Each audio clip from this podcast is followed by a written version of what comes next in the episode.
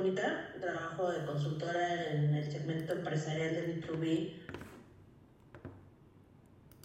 Sí, sí, te escucho, ¿eh? Ay, perdón, es que se me fue como la imagen pensé que me habían dejado de ver. No, no.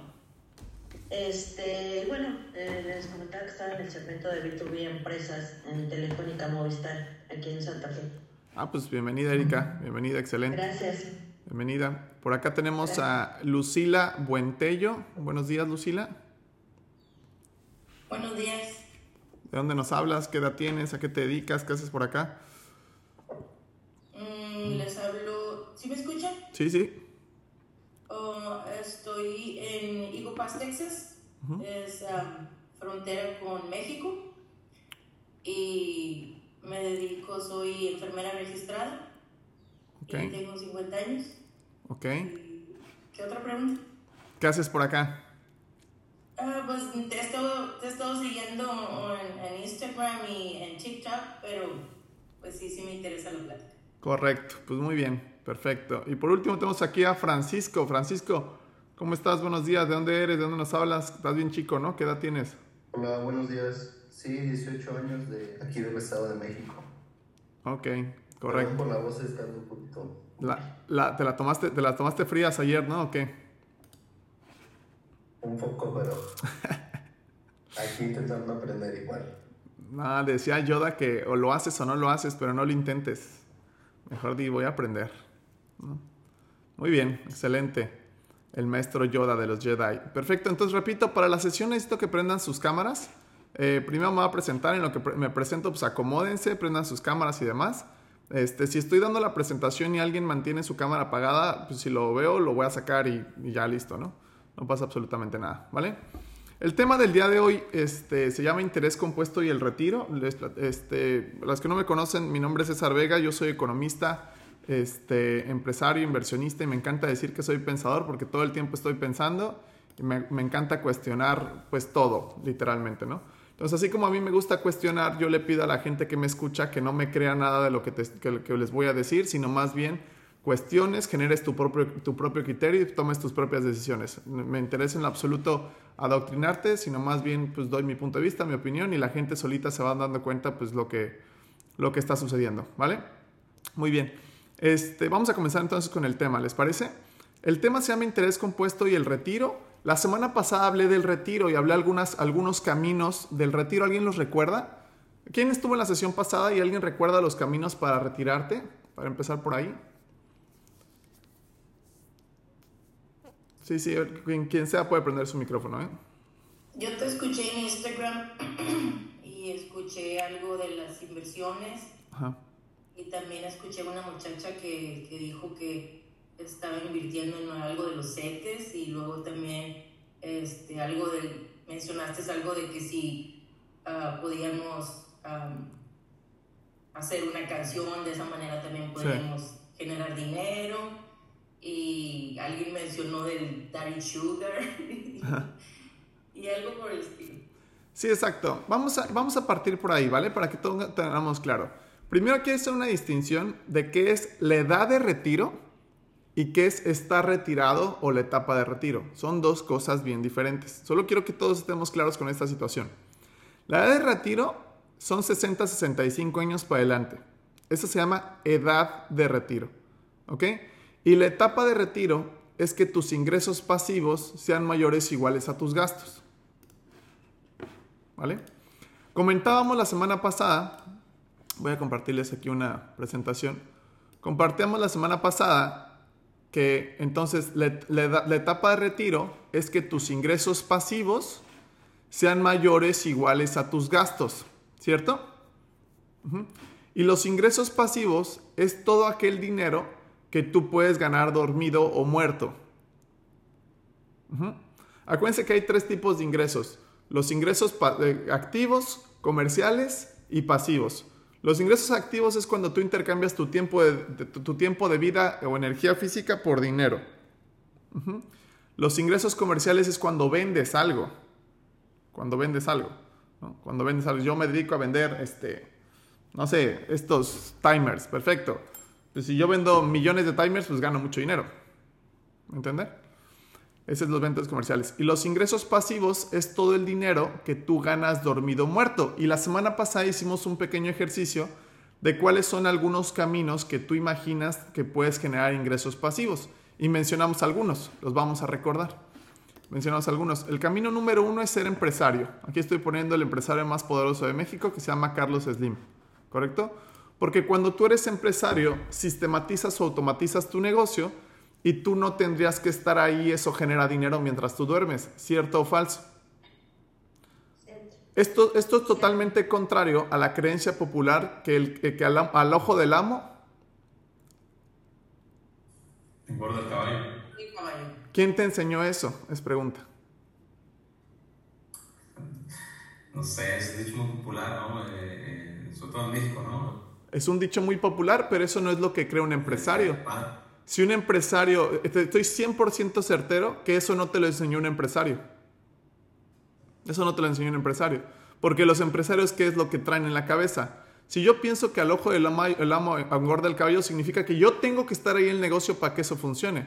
Entonces, ¿cómo le hacen empresarios del nivel de Carlos Slim para manejar sus empresas enormes? Ellos atienden, ellos cobran, ellos te marcan para que pagues tu línea telefónica. No. No, ¿verdad? Hasta suena de risa. Bueno, eso es ser empresario. Literalmente que tú no hagas nada. Ese es el trabajo de un empresario. El trabajo de un empresario es crear equipos y sistemas y negocios que funcionen sin él o sin ella. Ujú. Eso es ser empresario. Entonces, para que quede todavía más claro, los empleados son el ingreso pasivo de los empresarios. Se escucha duro, pero es la verdad. Mientras tú estás trabajando, y muchos empleados, de hecho, hasta, hasta así lo manejan. Tengo 800 empleados. Ah, bueno, tienes un montón de gente trabajando para ti. No sé si me expliqué. Se escucha hermoso y se escucha bonito, pero no todos tienen la madera para ser empresario. Lo comentamos la semana pasada. Para ser empresario requieres este, autoliderar, requieres muchas cosas, pero eso lo estoy mencionando la semana pasada. Gaby y Roberto necesito que prendan sus cámaras, ¿vale? Lo estoy haciendo, por favor, si no los voy a sacar. El siguiente camino era jugar al turista mundial, pero en la vida real. ¿Eso qué significa? Estar comprando propiedades, casas, departamentos, terrenos, bodegas comerciales, loques- lo- locales comerciales, etcétera, y rentarlos. ¿Quién de aquí ya tiene, eh, a ver, vamos a levantar la mano, ¿quién de aquí ya tiene empresas que funcionen sin ti? ¿Tú qué empresas tienes que funcionen sin ti, María? Y Tengo Verónica. una empresa que se dedica a la impresión. Perfecto. Tú ya no haces nada. Eh, sí hago, a organizar, a checar proveedores, Perfecto. a ver algunos clientes. Eso, eso es lo que quiero. Eso no se llama empresa, se llama autoempleo. Y no es que esté mal, y no es que esté mal, está bien, está bien. Pero un empresario desde el ingreso pasivo es que literalmente tú te hayas graduado y te hayas salido de ahí. Literalmente. O sea, eso quiero dejarlo muy claro, ¿no? Porque mucha gente me dice, yo tengo mi empresa, pero yo atiendo mi, mi tienda de abarrotes. Este, no, no, eso es un autoempleo. Y no está mal, está bien. Pero si tú no abres la tienda de abarrotes, eso no funciona. Cuando- Ok, Sí tengo quien, sí tengo quien lo haga, sin embargo hay algunas negociaciones que nes- pero de todas formas necesito estar. Ahí está, Sí. mira. Es que ahí tenemos que dejar un... Fíjate, te bueno, ya luego hablo de eso. Pero eh, hay que dejar de lado el ego un poquito. Pero ahorita, ahorita lo explico. Bueno, luego lo explico porque ese tema no es de ahorita. Pero el chiste es que una empresa es algo que abre y cierre sin ti y crece sin ti y listo. A lo mejor tú puedes estar en el consejo de dicha empresa y pues sí está bien. Pero mientras no sea así, eso es un autoempleo. Y como es un autoempleo... Ajá. cuando viajo funciona sin mí perfecto. ¿Y entonces por qué no haces eso siempre? Es pregunta. Necesito desprenderme de mi ego, creo. El ego, el ego nos juega muy grande, ¿va? Perfecto, no, está bien. Pero sí lo ven la diferencia, ¿no? Entre un autoempleo y un empresario. Por ejemplo, si tú tuvieras no una empresa, tuvieras 20 empresas, ¿tú qué podrías estar revisando todo? No. Ahí es cuando entiendes que el juego se trata de poner las piezas del ajedrez, no estar tú en el tablero. No sé si me expliqué. Claro, Sí. puedes estar en el tablero, sí, por supuesto, está bien, pero podrías también no estar. No sé si me explique. O sea, también no es como que no. ¿va? El siguiente camino era jugar al, al turista en la vida real, que era comprar propiedades y rentarlas. ¿Quién de aquí ya tiene propiedades rentadas? O sea, que le paguen una renta mensual de algún terreno, casa, departamento, este, algo que tengas una propiedad y que recibas rentas de eso. Ok, platica un poquito, Verónica. Este, ¿qué, qué tienes? ¿Un departamento, casa, varias casas? ¿Qué es lo que tienes? Tengo eh, una casa chica y un departamento, nada más. Ok, y mes tras mes te pagan renta, ¿cierto? Así es. Oye, ¿hasta cuánto tiempo te pagarían las rentas esos departamentos? Es pregunta. No, no, eh, en la casa chica constantemente me lo tengo que, se van y tengo que volver a rentar, entonces no es... No, no, no, sí, no, no, me queda claro que, que cada año o cada determinado tiempo tienes que renovar contratos y renovar inquilinos, eso me queda claro. Pero ¿por cuánto tiempo tú podrías generar esos, esos ingresos? ¿Por cuánto tiempo? Pues siempre son mías. Exacto. ¿Ok? Exacto. No sé si lo ven, pero eso es siempre. Y si te mueres, lo heredas, ¿no? Así es. Esa es una regla del capitalismo, que el capital nunca se toca y aunque te, aunque te mueras, y si te mueres, lo heredas. Así es. ¿Ok? Ahí lo que está haciendo Vero es que puso de esclavo dinero, es- pues, su dinero lo puso de esclavo para que el dinero trabaje para ella. ¿Y cada cuánto va a recibir rentas? Pues de por vida. Y ahora, si no tuviera dos casas, tuviera 100 casas, ¿cuánto dinero recibirías al mes? Sería, No, pues, sería diferente la situación. Y ahí también podría decir, no, pues César, pero es que tienes que revisar que te paguen, tienes que hacer contratos, sí, pero eso lo puedes delegar también. Puedes contratar una firma inmobiliaria que te lleve en tus propiedades, les pagas un porcentaje sobre eso y te desentiendes. Y el dinero está generando dinero para ti. No sé si me explique. Entonces, si Sí. tú juegas turista en la vida real, pues literalmente te podrías retirar. Es pregunta. ¿Sí, o no? claro. Por supuesto, ¿cierto? Muy bien, el siguiente camino era crear este, cosas creativas, como mencionamos, crear, comprar o construir cosas creativas, como lo mencionamos la semana pasada, el tema de Baby Shark, ¿no? Que creas algo una vez y se genera todo el tiempo ingresos residuales, ¿vale? Hablamos de canciones, hablamos de varias cosas. ¿Quién de aquí tiene algo así? Que haya creado, que haya escrito un libro, que haya escrito alguna canción, que tenga alguna cartera de ingresos residuales, que tenga alguna cartera de seguros, alguna cartera de multinivel, algo así que, te- que lo hayas hecho una vez y que te genere ingresos residuales este, siempre. ¿Tú, Vero, otra vez tú también? Perfecto. Es que precisamente como me quiero jubilar, ya no quiero trabajar, eh, entré como asesora de seguros y estoy Ya. vendiendo seguros porque quiero mis ganancias residuales Ah, mira qué y interesante. vivir de eso. Excelente, muy Ese bien. es mi plan de jubilación. No, ya traes tres planes de jubilación, traes tu negocio. o sea, ¿O cuántos traes? No, bueno, no sé, primero me equivoqué. Ahorita es este, las rentas y, y mi, mi cartera de clientes. Oigan, esto es de, perdón, esto de los globos, luego salen cohetes, la verdad es que no sé por qué se activan, tengo ahí una función que no sé cómo desactivarla para que no se me distraigan. Muy bien, Vero. Frank, ¿tú, tú tienes también este, eh, algo que te genere ingresos residuales así de esta forma, Frank? Así es, ya tengo ah, poco más de dos años que recibo ingreso residual ¿De qué, y, y va ascendente. ¿De qué es? Ah, es eh, network marketing, ¿En qué compañía de multiniveles? es, es una donde eh, recibimos interés compuesto. Ah, caray, pero ¿cuál es? ¿Cuál es? ¿Cuál es? ¿Cuál es? Se llama Smart Plus. Ok, ya te robaron tu dinero. Ahorita lo vamos a explicar, ¿vale? Para todas las personas que les ofrezcan compañías de multinivel que tenga que ver con inversiones, los, les van a robar su dinero. ¿Ok? Esta no tiene que ver con inversiones. Ok, no te robaron tu dinero, no te voy a convencer. Nos, nos vemos en uno o dos años, ¿va?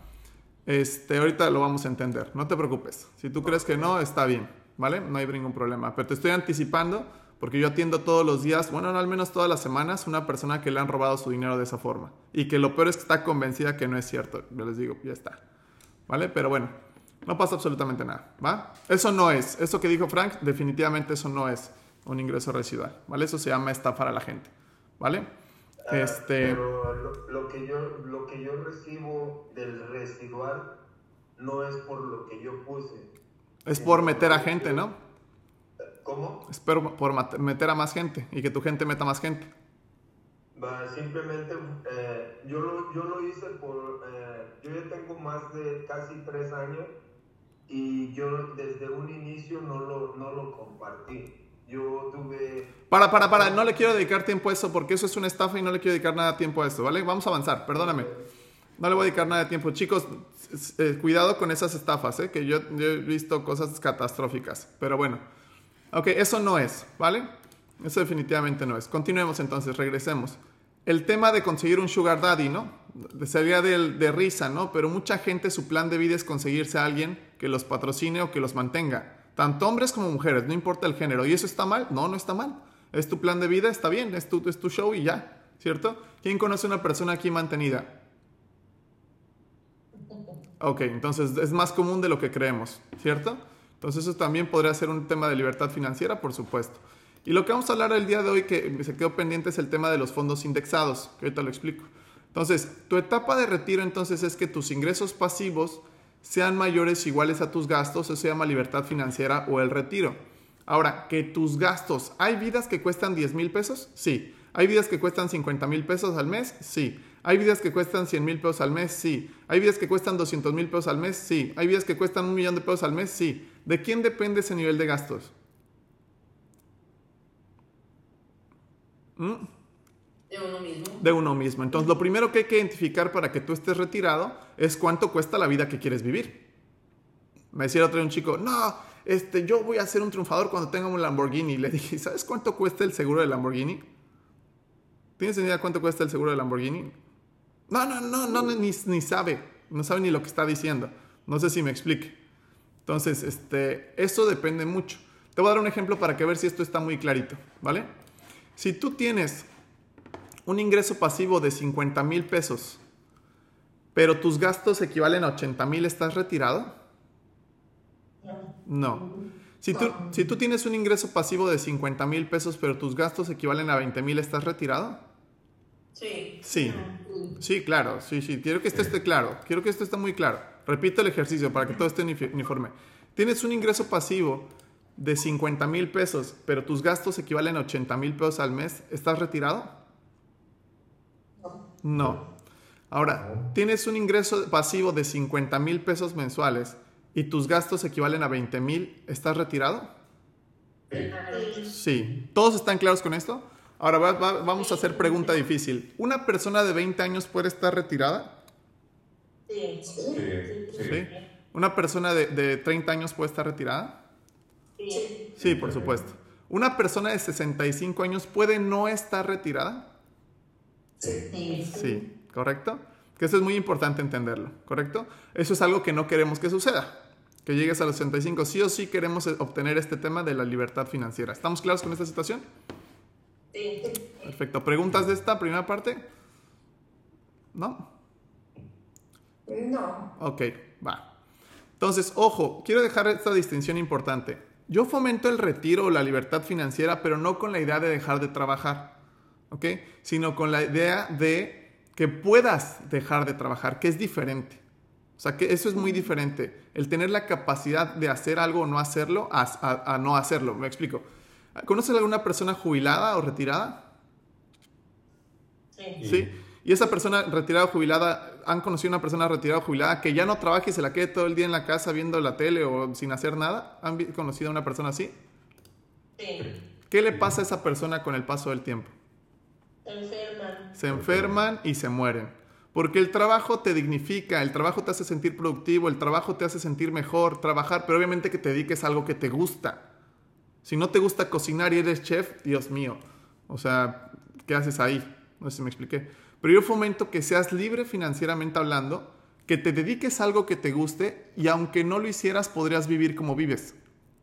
No sé si me explique. O sea, que lo hagas por placer. Eso es lo que yo fomento. Y yo fomento que trabajes hasta el último día de tu vida. Eso es lo que fomento. Claro está que fomento la libertad financiera en el sentido de decir, oye, si baila ballet tu hija, pues que puedas ir. No que digas, puta, no, si falto al trabajo no puedo pagar las cuentas, me entiendes. Eso se llama libertad financiera. ¿Ok? Pero no el libertinaje financiero. El libertinaje financiero es, obtengo mi libertad financiera según yo y me tiro en la playa y me quedo como rascándome la, la- la- la panza y tirando, echando la chela y echando la hueva por dos años. Te vas a enfermar y te vas a morir. Eso es lo que va a terminar sucediendo. No sé si me expliqué. ¿Vale? Sí. Y creo que la forma más importante de ejercer tu libertad es a través del compromiso. Yo me comprometo a trabajar todos los días de mi vida. No, es más, yo les pregunto, ¿crees que empresarios como Carlos Slim no tienen libertad financiera? Es pregunta. Sí. ¿Y por qué se paran todos los días a las 5 o 6 de la mañana de lunes a lunes a trabajar? Fíjate esto, mucha gente quiere retirarse con la idea de ya no quiero trabajar. y los multimillonarios que ya son, son este, millonarios y tienen libertad financiera pero a creces, ¿por qué trabajan? ¿Alguien se ha hecho esa pregunta? ¿Por qué se paran? ¿Por qué se Les gusta lo que hacen. Les gusta lo que hacen para mantenerse productivos y con vida. Nunca Para está... seguir teniendo logros. Cla- para seguir teniendo logros. ¿Te dan cuenta que es una mentalidad completamente diferente? Seguramente conoces a alguien que dice, yo me quiero retirar porque ya estoy hasta la madre de mi trabajo y quiero dejar de trabajar. Bueno, es que te dedicas a algo que no te gusta. No sé si me expliqué. Yo no fomento eso. De verdad, yo, yo jamás voy a fomentar esa situación. ¿Correcto? Entonces, hablando de eso entonces, fíjense, lo que no queremos, aquí estoy yo de niño, tenía como cuatro años, es llegar a nuestros 65 años sin lana. Quiero que analizamos un poquito esto. Es un espectro de tiempo de 40 años. ¿O a qué edad más o menos empezamos a trabajar? Como a los, a los 20. Y la edad de retiro, la edad de retiro sería los 65 años, ¿cierto? La de retiro es 65 años. ¿Cuántos años son? 45. 45. 45 años creo que es un espectro de tiempo suficiente para que sí o sí llegues con libertad financiera a tu etapa de retiro, a tu edad de retiro. ¿Cierto o falso? Cierto. Les voy a dar, les voy a dar estadísticas. ¿Ok? Más del 90% de la población va a llegar a su, a su edad de retiro sin dinero. Anótalo con mayúsculas. Más del 90% de la población en- en- eh, eh, va a llegar a su edad de retiro sin dinero. Eso significa que por 45 años, por falta de educación financiera, cometiste el mismo error por 45 años. ¿Con qué adjetivo calificativo le llamamos eso? Cometer, el, cometer un error por 45 años. O sea, que, que todos los días camines y te tropieces con la misma piedra por 45 años. Ya no estamos hablando por dos días, tres días, por 45 años. ¿Con qué adjetivo calificativo le llamamos eso? Necedad. Necedad, necio, ¿qué más? Tonto. Tonto, Ignorante. La ignorancia es diferente porque la ignorancia es como pensar que, que de verdad no sabías que te tienes que retirar en algún punto. Y también es válido y sí existen los casos. Pero el día de hoy, pues nadie de los que está aquí tendría que ser ignorante. Todos están claros que sí o sí tendrías que te- retirarte en algún momento, ¿cierto? Come- Comentábamos también que cuáles eran los caminos más rápidos para, para llegar a la libertad financiera o a la etapa de retiro, pues comentábamos, ¿no? Si consigues un sugar, un patrocinador, pues puede ser muy rápido. Si, si te armas una empresa en 5 o 10 años, a lo mejor también puede ser muy rápido. Si construyes una canción o algo, también puede ser muy rápido, ¿cierto? ¿O no? Pero obviamente cada cosa tiene su nivel de dificultad y su precio. Y nos quedamos en esta parte de los fondos indexados, de cómo funciona el interés compuesto y los fondos indexados y lo que dice los libros de inversiones de que cualquier persona puede construir su libertad financiera con relativamente poco dinero. Ahí nos quedamos. Y esa fue la plática del día de hoy, ¿correcto? ¿Qué es lo que voy a explicar ahorita? ¿Qué es el interés compuesto? ¿Qué son los fondos indexados? Y que tú comprendas por qué dicen los inversionistas lo que dicen. ¿Les parece bien? ¿Ok? Entonces, antes de eso, necesito que todos anoten la cantidad de dinero que cuesta la vida que quieres vivir. Así como si recibieras eso dormido, sería la cantidad de dinero que quieres vivir. Este, que- si recibes esa cantidad de dinero dormido, entonces ya estarías retirado. Anótalo por favor ahí en tu cuaderno, para que tengamos claridad.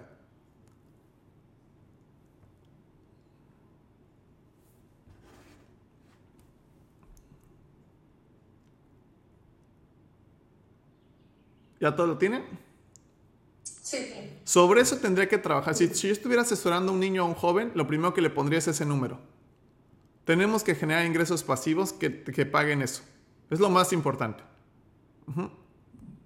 ¿Va? Porque lo contrario a la libertad, ¿qué es? ¿Esclavitud? Ajá. ¿Conocen algún esclavo financiero al día de hoy? Persona que trabaja para pagar sus deudas, para quedarse sin dinero, para tener que volver a trabajar y es, es un círculo vicioso infinito. ¿Conocen un caso así? Muchos. Entonces, si no trabajamos sobre tu libertad financiera, vas a ser un esclavo del sistema. Decide, es lo primero que le diría a un niño o joven que yo lo asesorara. Decide qué quieres hacer. Normalmente, elegirías la libertad. Normalmente. Si me dicen, no, no, no, a mí me encanta la esclavitud, perfecto. Ya está. No hay ningún problema. ¿Va? Muy bien. Ahora, vamos a explicar entonces cómo a través del interés compuesto puedo generar eso. Recuerden el número que les acabo de decir. No, en- no encontré la tablita y ya no me dio tiempo de hacerla. Pero a ver, necesito que anoten un panorama. Algo importante es algo que se llama patrimonio neto. Tu patrimonio neto es tu unidad de medida de riqueza. ¿Ok? ¿Cómo podemos saber que, que esta Ana Maribel tiene una riqueza mayor a Verónica Bravo y que Verónica Bravo tiene una riqueza mayor a Andrés Acero y Andrés Acero una riqueza mayor a Seth? Por su patrimonio neto. ¿Cómo sabemos que Argentina le ganó la Copa del Mundo a Francia en la final? ¿Cómo sabemos eso? Por el marcador. Por el marcador.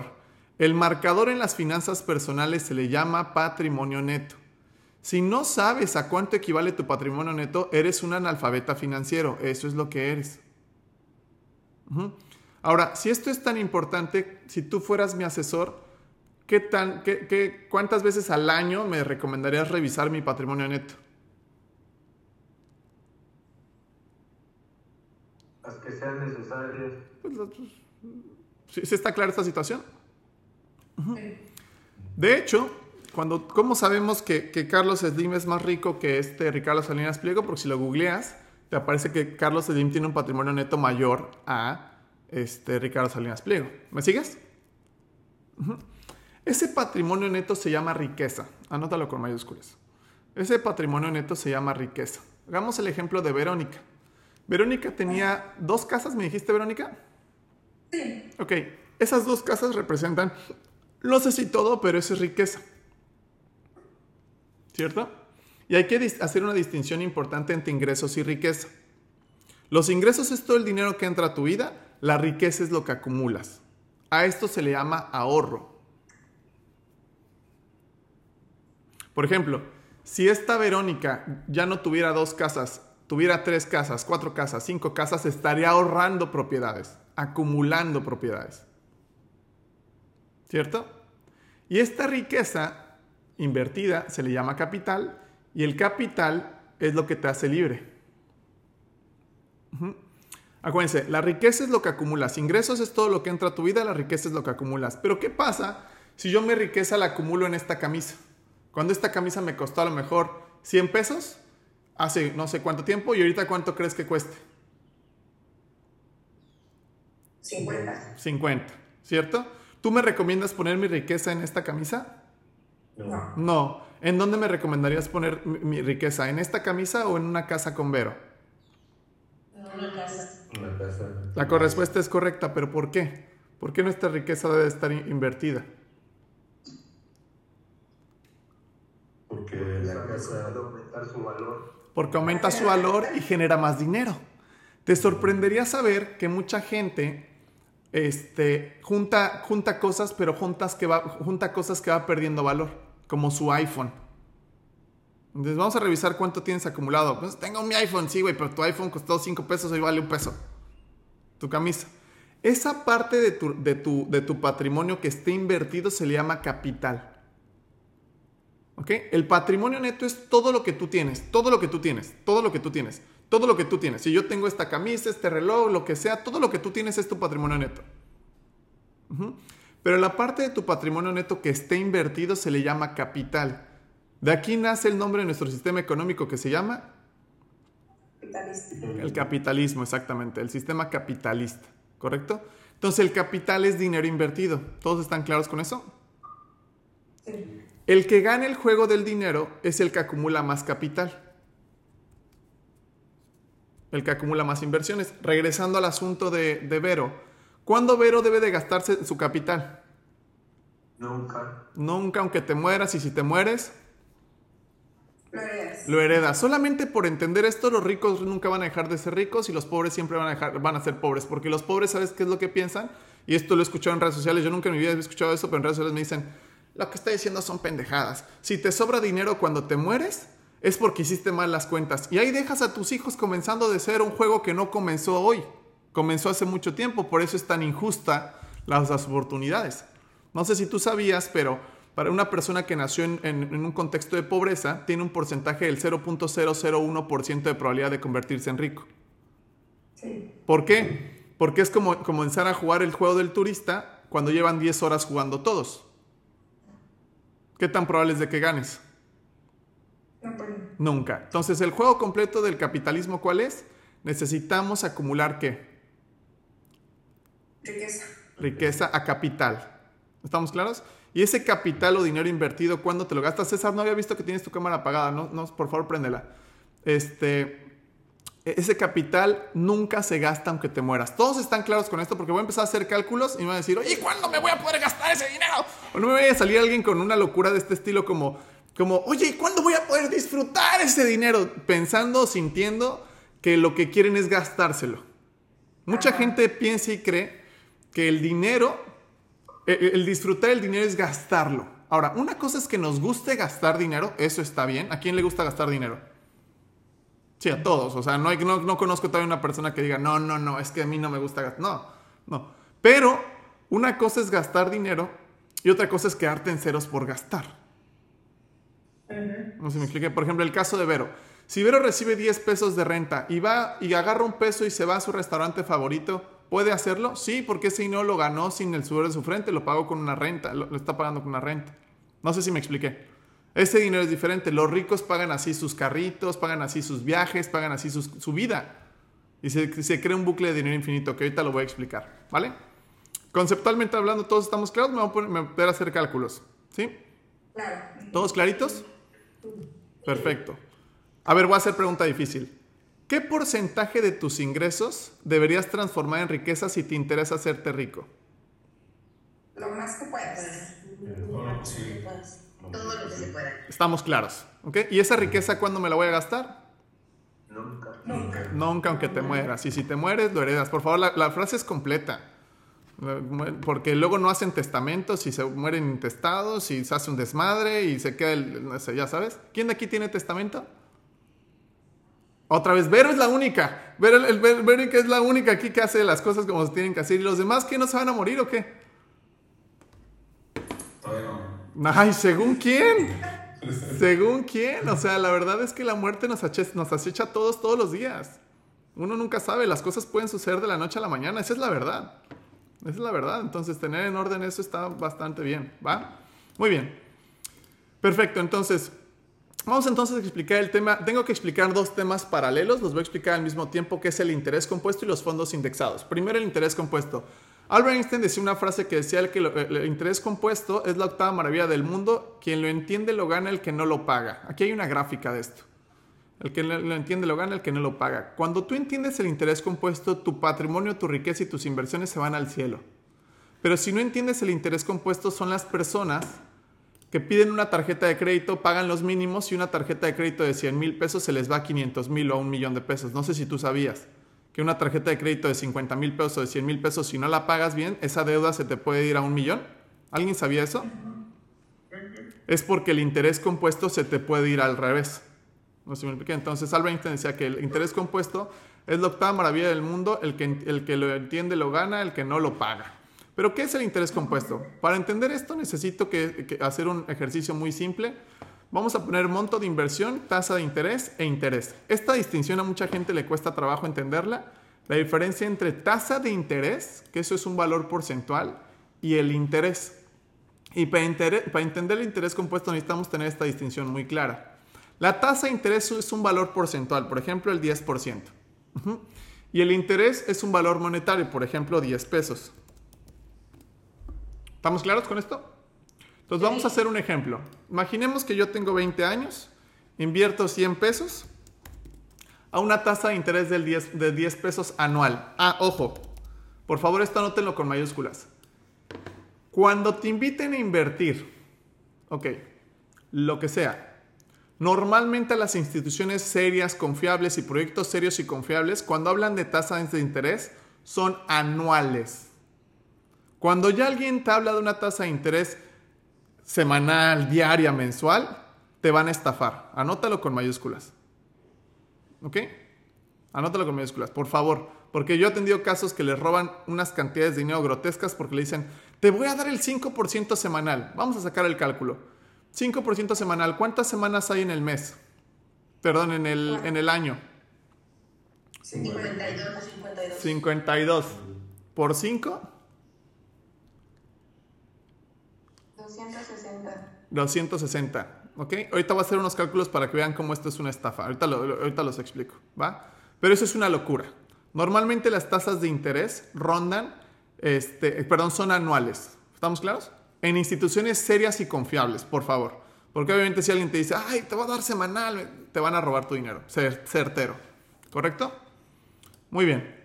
Entonces vamos a suponer que una tasa de interés, ya ni siquiera voy a decir la, la palabra anual para que esté claro, del 10%. Yo cumplo 21 años. Voy a hacer dos preguntas. ¿Cuál es la tasa de interés?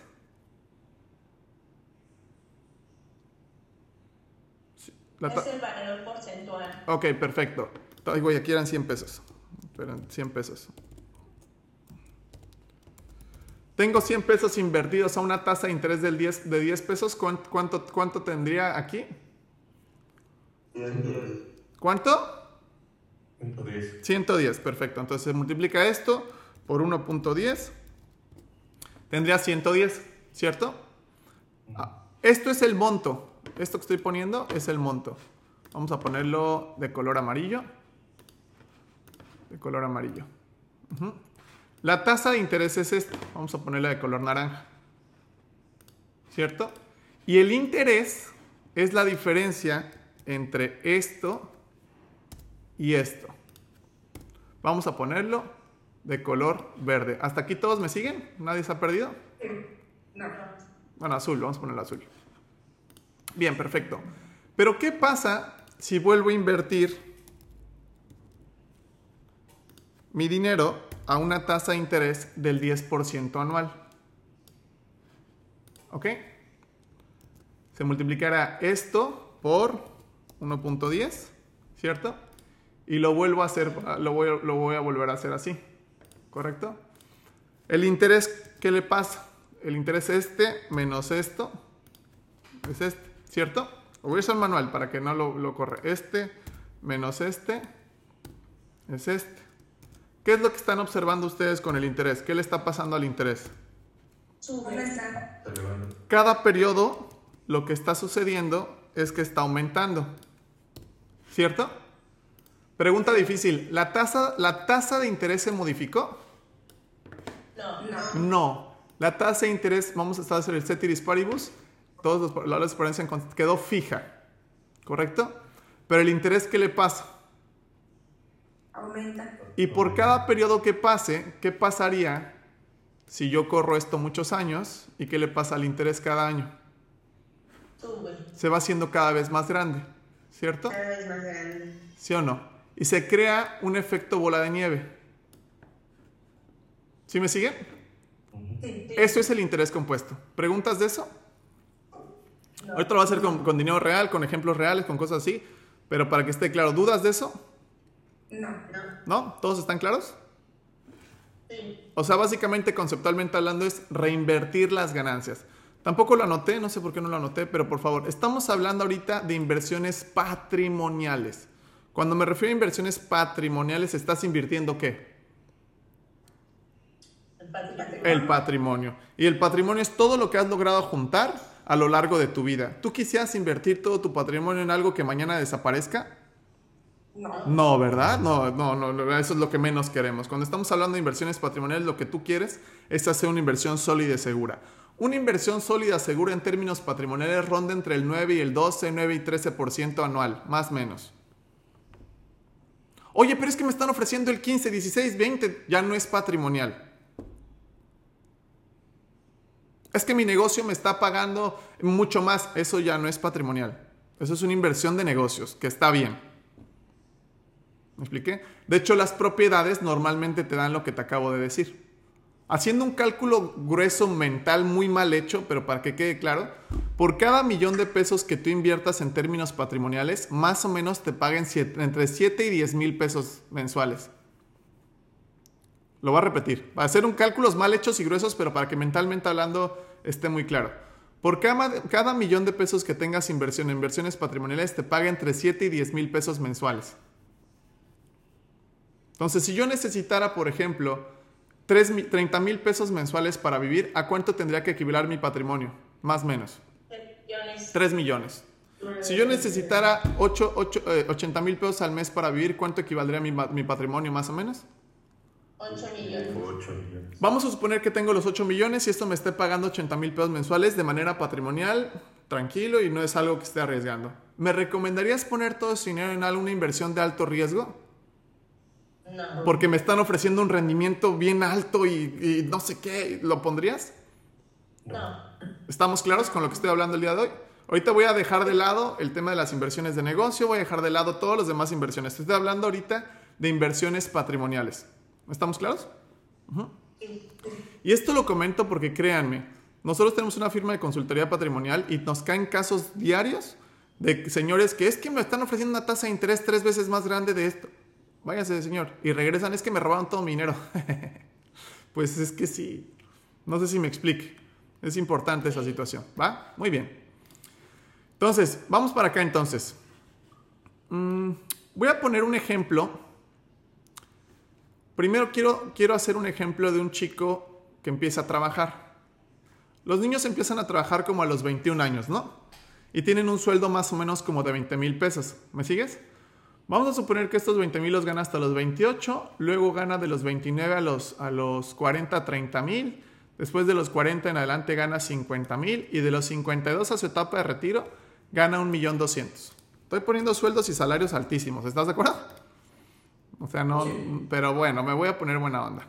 Vamos a suponer que... Ok. Esta es la cantidad de dinero que esta persona ganó, ¿no?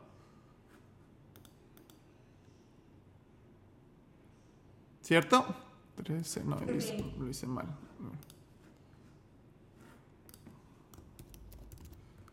Esta es la cantidad de dinero que esta persona ganó en toda su vida.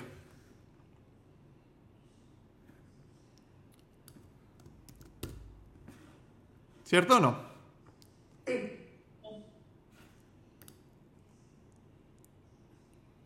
Algo estoy haciendo mal.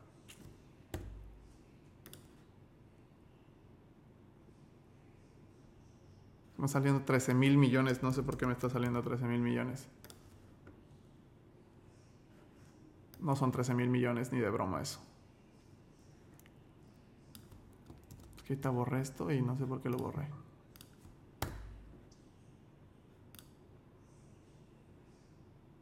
No sé por qué me sale esto. Ahorita lo corrijo. Pero bueno, esta es la cantidad de dinero que esta persona ganó trabajando. ¿Cierto? Pero ¿qué sucede acá? Lo que sucede acá es que vamos a suponer que una persona invierte 500 mil pesos a una tasa de interés del 10%. ¿Ok? A una tasa del 10%. Pero lo deja invertido desde los 20 hasta los 65. Esta es la cantidad de dinero que generó. Con 500 mil pesos. ¿Y qué hubiera pasado si esos 500 mil pesos los hubiera invertido desde los 0 años? Hasta los 65. Vean la cantidad de dinero que genera. ¿Sí lo ven? Sí. 1, 2, 3, 4, 5, 6, 7, 8, 9, 10, 11, 12, 13, 14. Sí, estos son como 23 millones. No sé por qué me está saliendo mal, pero aquí eran como 23 millones. ¿Ok? ¿Qué es más grande? ¿Este? ¿Este? ¿Este o este? 33. ¿Qué es más grande, 33 o 23? 33. Y lo único que hizo este chico fue invertir 500 mil pesos en interés compuesto en un fondo indexado. Y no hizo nada más. ¿Y esta persona qué hizo para ganar todo este dinero? Pues le chingó duro mucho tiempo. ¿Cierto o no? Sí, cierto. Ok. Hay un señor que se llama Warren Buffett, que es el mejor inversionista de todos los tiempos. Les voy a poner dos videitos cortitos y les voy a enseñar dos libros que los que quieran eh, este, profundizar este tema, yo te lo explico de manera muy sencilla, ¿vale? Déjame, déjame abrir los videos, que no sé dónde los puse. Este señor se llama Warren Buffett. Warren Buffett es el mejor inversionista de todos los tiempos.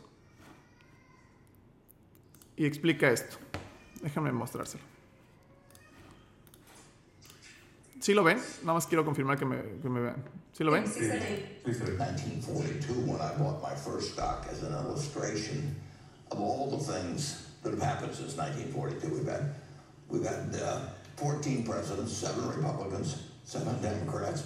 We've had we've had world wars. We had 9/11. We had the Cuban Missile Crisis. We have we have all kinds of things. The best single thing you could have done on March 11th, 1942, when I bought my first stock, was just buy an index fund and and and, never look at a headline, never think about stocks anymore, just like you would do if you bought a farm. You just buy the farm and let the, let the tenant farmer run it for you. And I pointed out that if you put $10,000 in an index fund that reinvested dividends, and I paused for a moment to let the audience try and guess how much it amount to, and it would come to $51 million now. And the only thing you had to really believe in then is that America would win the war and that America would progress as it has ever since 1776. And that American business, if America moved forward, American business would move forward. You didn't have to worry about what stock to buy. You didn't have to worry what day to get in and out. You didn't, you didn't know the Federal Reserve would exist, whatever it might be.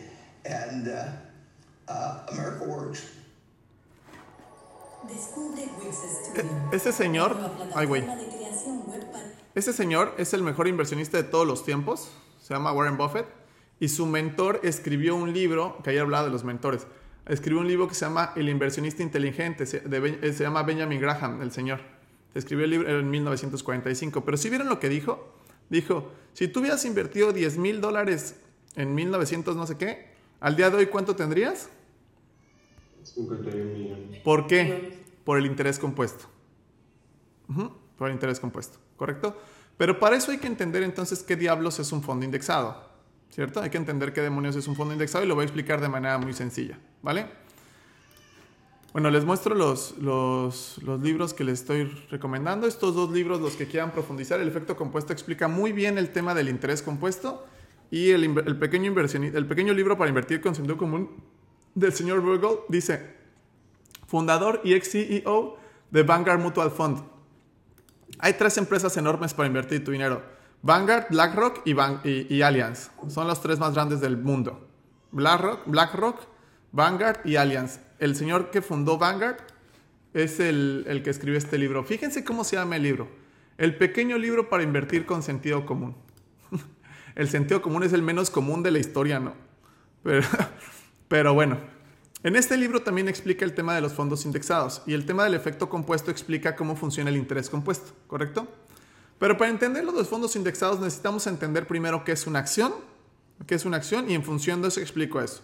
Para entender qué es una acción, ¿todos han escuchado algún momento de invertir en acciones o alguien ya aquí invierte en acciones? ¿Nadie? Sí, yo. Ajá, ¿quién es yo? ¿En qué, acción- qué acciones este, inviertes desde hace cuánto? Eh, compré un par de tecnologías. La única que salió bien fue Nvidia. La compré hace como dos años. ¿La única que salió qué? Buena, o sea que me aumentó valor, que aumentó valor. Fue Nvidia. Compré otras como Airbnb o Sophie que también eran de tecnología y bajaron drásticamente. Ahí está. César, Tocayo, me vas a ayudar a hacer el ejercicio.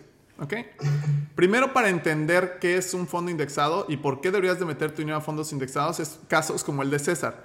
Primero hay que entender qué es una acción. Una acción, cuando tú compras una acción, es una parte alícuota de una empresa.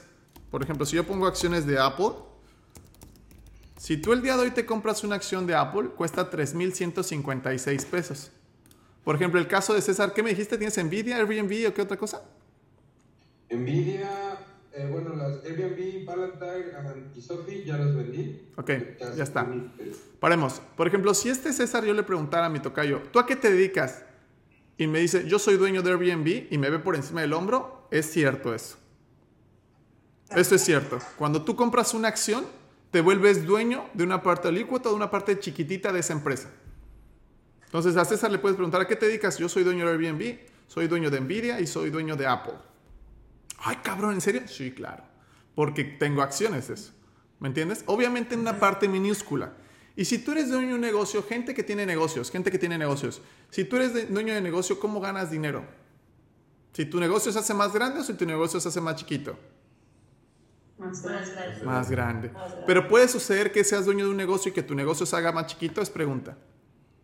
Sí. Sí. Sí. ¿Cierto o no? Es más, se puede ir al carajo a ceros como Blockbuster. ¿Te acuerdan de Blockbuster? Si tú hubieses sido accionista de Blockbuster, ¿qué hubiera pasado? Se va al carajo tu dinero, ¿cierto? Ahora, pero también si hubieses sido inversionista de, de esta de Apple hace muchos años, costaban 260 pesos las acciones. ¿Todos aquí tienen 260 pesos? Sí. Si hubieras comprado una acción de 260 pesos, ahorita tendrías 3 mil seis- tres- tres mil y tantos pesos. Que hubieras, no hubieras metido 260 pesos, que hubieras metido 260 mil pesos en acciones de Apple. Ahorita, ¿cuánto tendrías? 3 millones de pesos. Suena bien, ¿cierto? Sí. Pero también pasa el caso contrario, ¿cierto? El tema con esto de las acciones, esa es la primera, la, la primer pa- esta es la parte fácil de entender. Ahí les voy a explicar la parte difícil de entender. La parte fácil de entender es que cuando compras una acción, si la empresa le va bien, ¿qué tendría que pasar con tus acciones? Suben. Crecen. Y si a la empresa le va mal, ¿qué tendría que pasar con tus acciones? Bajan. bajan. Ok, Esa es la parte fácil. La parte difícil es la mente humana y las emociones humanas. Esa es la parte difícil. Esa es la parte difícil al momento de invertir. Por ejemplo, el caso de César dijo, compré unas acciones y no me salieron buenas, solo Nvidia salió buena. Pregunta, así en general, ¿Airbnb es un buen negocio? Si tú fueras dueño de Airbnb, ¿crees que es un buen negocio? Siendo el dueño. Pero el accionista César piensa que ni madres, que esas acciones no valen madre y que no sirve eso.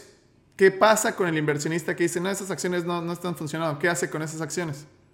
Las ven. Las vende. Y por ley de oferta y demanda, si muchos accionistas como César piensan eso, ¿qué le pasa al precio de las acciones? Cuando no quieren, cuando la mayoría de nosotros no quiere algo, ¿qué le pasa al precio? Se va al carajo. Por esta razón hay entrevistas, por ejemplo, con el CEO de, de Amazon, este Jeff Bezos, que le preguntan, oye, ¿por qué tus acciones se desplomaron? Y dice, no tengo idea. Te enseño los estados de resultados y la, la empresa está creciendo mes tras mes desde hace siete años. Pero a alguien se le ocurre decir, no está tan buena esa acción. Y el otro también, y el otro también, y se empezaron a, y se va al carajo el mercado. No sé si me expliqué. Sí. Por esto este Warren Buffett dijo, compra un fondo indexado y no vuelvas a ver las noticias. ¿Sí escucharon eso o no? Porque ¿qué dicen las noticias? No solamente las, to- la- las noticias financieras, ¿qué dicen las noticias en general? ¿Qué dicen? Malas Las cosas catastróficas. ¿Y tú crees que las noticias financieras se salvan de este, de este, de este, de este matiz? No. No. Entonces tú prendes las noticias financieras de, de pura, pura tragedia, ¿qué dices? No, esto ya se fue al carajo. ¿Y qué pasa? ¿Qué pasa con la confianza en los inversionistas? Se va al carajo. ¿Y qué le pasa al precio de las acciones? Se va todo a la, a la mierda. Eso es lo que termina sucediendo. ¿Y sabes lo difícil que es predecir las emociones y reacciones humanas? Sí. Por esta razón, quien te diga cuándo entrar al mercado y cuándo salir de o qué acción comprar y cuándo comprar está mintiendo aunque diga la verdad. Lo voy a repetir. Siempre que alguien te diga qué comprar, cuándo comprar, este, qué acción comprar, cuándo comprarla, cuándo salir, cuándo, te está mintiendo aunque diga la verdad. A ver, explico esa frase. Yo, tiene mucho que no veo fútbol, pero imagínate que yo te digo, las Chivas le van a ganar al, al- al América la próxima semana. Y sí sucede. Y sí sucede que las Chivas le ganan 3 a 1 al América. Yo estaba mintiendo aunque les dije la verdad. ¿Sí lo alcanzan a comprender todos? Sí. ¿Qué significa eso? Que yo estaba mintiendo aunque les dije la verdad. Que no lo sabías en realidad. Exactamente. Realmente no lo sabía, solo dije un pinche pronóstico y casualmente pasó. ¿Me entiendes? Y eso no es invertir, eso se llama apostar. Y si tú quieres invertir tu patrimonio, si tú estamos hablando de invertir tu patrimonio, lo que menos quieres es apostarlo, ¿cierto? Y peor aún, si hubieras invertido tus 8 millones de pesos en, la- bolsa y de pronto ves una caída del 40%, voy a poner un ejemplo acá. Todos cono- conocen la acción de, eh, perdón, este, la empresa este, Facebook. Sí. Que hubieras metido tu dinero, aquí mira, te hubieras metido, son 7, millones de pesos, hubieras metido aquí que valían 7 mil pesos las acciones de Facebook, y en menos de un año ya no tenías 7 millones, tendrías 2 millones y medio, ¿qué harías? En total honestidad, dime con total honestidad que todo tu patrimonio, porque escuchaste una conferencia de alguien, voy a meter mi lana en acciones, Facebook, órale. Y de repente metes todo tu patrimonio ahí, de repente ves que en un año cae a dos millones y medio. ¿Qué harías en total honestidad? En total honestidad. Vender. Sacas todo. Por eso la bolsa de valores, y anótalo, es un lugar en donde se transfiere el dinero de las manos impacientes a las manos pacientes. Si vas a invertir esto es a largo plazo. Largo plazo me refiero de 10 años para arriba. Si no, mejor ni te metas estas opciones. ¿Vamos bien? Ahora, Sí. Si no sabemos entonces, César, qué acción comprar y cuándo comprar la que se recomienda, pues vamos a hacerle caso a Warren Buffett. De hecho, aquí encontré otro videito que se los voy a mostrar que habla de lo que estoy explicando. A ver, déjame ver si, si lo... Acá está, mira. Es, un cha- es de, de un chavo, lo encontré y me gustó el video y se los voy a mostrar. Mira. Some people should not own stocks at all because they just get too upset with price fluctuations. If you're going to do dumb things because your stock a stock goes down, you shouldn't own a stock at all. No, I mean, What, are dumb things? Selling a stock? yeah, selling a stock goes it goes down. I mean, it, La idea más sencilla y que tiene todo el mundo en la cabeza cuando piensan en ganar dinero invirtiendo consiste en comprar barato y vender caro. Pero la mayoría de personas suele comprar caro en momentos de euforia de mercado cuando todas las noticias son positivas y vender barato cuando los mercados caen y entran en pánico.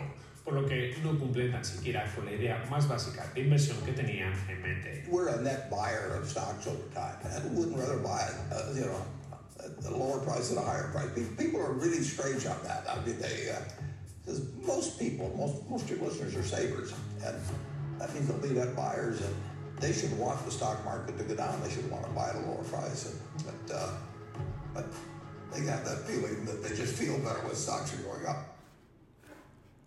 Ok. No sé si está claro el punto. Es como, conceptualmente hablando, se escucha hermoso decir comprar barato y vender caro. ¿Quién no quisiera hacer eso? Sí. Pero ¿sabes cuándo sabes que va a suceder esto? Quien te diga cuándo, miente aunque diga la verdad. ¿Ok? ¿Estamos claros? Por eso este señor, y en todos los libros de inversiones serios, te dicen, no compres acciones individuales, mete tu lana a fondos indexados y a largo plazo. ¿Ok? ¿Qué es un fondo indexado? Un fondo indexado es comprar todas las acciones. Déjame sacar a Gabriel, que quitó su cámara y está prendido su micrófono. Espérame. Ahí está. Vámonos. Es comprar todas las acciones. Esto que le estoy mostrando es un mapa de un índice, el índice más famoso que existe en el mundo. De hecho, la palabra fondo indexado viene de index, de índice. ¿Ok? Esto que le estoy mostrando es el fondo indexado Standard Poor's 500 o el índice Standard Poor's 500, donde incluye las 500 mejores empresas de Estados Unidos, donde está Microsoft, Apple, Nvidia, Google, Meta, Amazon, Tesla, Walmart, Coca-Cola, este, Visa, Mastercard, JP Morgan, etc. Cuando tú metes tu lana a eso, es como si tú estuvieras comprando las 500 acciones de las 500 mejores empresas de Estados Unidos. La probabilidad de que tú pierdas tu dinero es la probabilidad de que quiebren las 500 mejores empresas de Estados Unidos todas al mismo tiempo el mismo día. ¿Qué tan probable tú ves eso? ¿Qué tan segura ves esa inversión? Cuando el riesgo es que tú que quiebren las 500 mejores empresas de Estados Unidos todas al mismo tiempo el mismo día.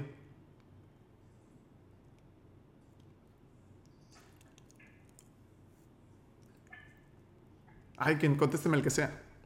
Muy poco probable. Muy poco probable. El otro estaba. ¿A dónde le volé? Creo que a Frankfurt. Iba en, una- iba en un avión a, a Frankfurt y se sentó al lado mío una chica que trabaja en el Standard Poor's 500. Y en el Standard Poor's 500 lo que se dedican es evaluar las empresas, de que si alguna empresa no llega a ser rentable o no cumple los parámetros para estar dentro del índice, ¿sabes qué le hacen? La mandan a la chingada y ponen a otra. Por ejemplo, Tesla no estaba en el Standard Poor's 500 hace un par de años. No sé si me expliqué. Entonces tú ya ni siquiera tienes que hacer eso, ya existen herramientas que pones tu lana ahí y listo. Y ahora, veamos el comportamiento del Standard Poor's 500 los últimos, bueno, el comportamiento histórico del, Standard Poor's 500. Vamos a ver. Mm, ay, güey. Eh, mm, mm, mm. Veamos. ¿Cómo ven la gráfica del Standard Poor's 500? En el largo, en el largo plazo, en el largo plazo. Ascendente. Pregunta difícil. ¿Cuál es el mejor momento con base en esta gráfica? Dime día, eh, el día, el mes y el año. El mejor momento para invertir en esto, ¿cuándo es? Con base en esta gráfica. ¿Eh? Para mí es cuando bajan las acciones, cuando todo el mundo quiere vender. ¿Te diste, te diste cuenta cómo eh, no me están escuchando ya? Pero El 28 de octubre de Octubre de 1983. 28 de octubre de 1900, o sea, hace 40 años. ¿Y cuál es otro mejor momento para invertir en esto? hoy. Hoy, porque ya no puedes hacer otra cosa, ¿cierto? Pero ¿qué sucede? Somos seres humanos. Crisis del 2008 se fue al carajo esto. Pa, recuperación. Aquí en el 2020, ¿qué inicios del 2020 que hubo? Pandemia. Ya nos vamos a hacer zombies, ¿no? Nos vamos a hacer zombies aquí en la pandemia. ¿Qué le pasa al mercado? La gente se pone nerviosa y ¿qué le sucede al mercado? Se cae. Se cae. El año pasado, inicios del 2022, el conflicto bélico entre Ucrania y, y- y Rusia, ya nos vamos a ir a la Tercera Guerra Mundial. ¿Qué le pasa al mercado? Se cae. Se cae. Esas cosas se llaman volatilidad. Y cuando tú inviertes en eso, en eso, ya sabes que va a suceder eso. O sea, cuando tú te metes a invertir en eso, tú ya sabes que va a haber volatilidad. Es decir, puede haber periodos de tiempo de seis meses o hasta un año que hay rendimientos negativos. ¿Y por qué un periodo de tiempo de seis meses o un año hay rendimientos negativos? Entonces ya valió madre todo. No. No. Tengo que tener clarito nuestro. Lo que se busca con el Standard Plus 500 o los índices es ganar rendimientos promedios. Por ejemplo, aquí puede haber un rendimiento negativo del. Por ejemplo, el año pasado, aquí hubo un rendimiento del menos 20%. Aquí hubo un uno del menos 30%, aquí también del menos 28%, pero también hay rendimientos del 25, del 35, del 18, 28. Entonces se van compensando los rendimientos negativos y positivos y lo que se busca es un rendimiento promedio. ¿Estamos claros? Sí. Adivinen qué rendimiento promedio ha dado el Standard Plus 500 los últimos 40 años.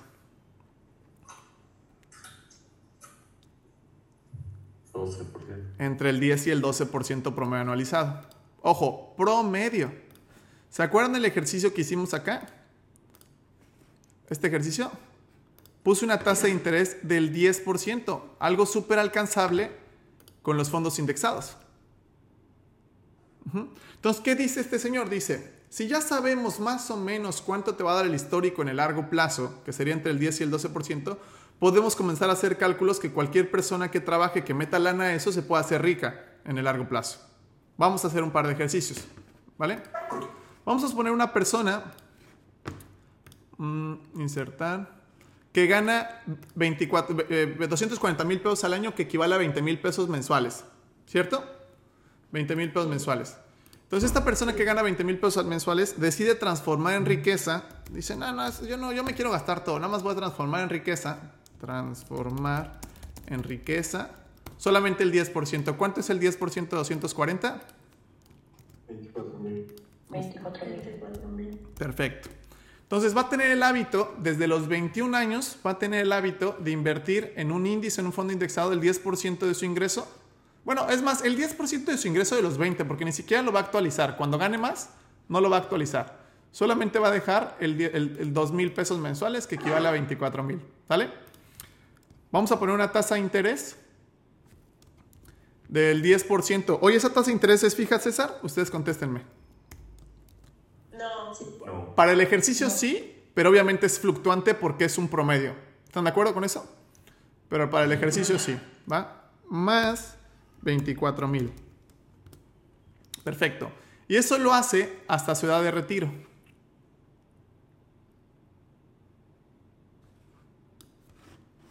Vean cuánto tiene.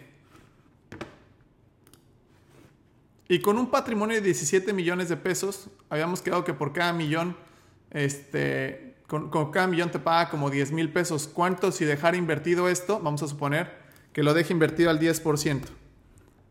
Ujú.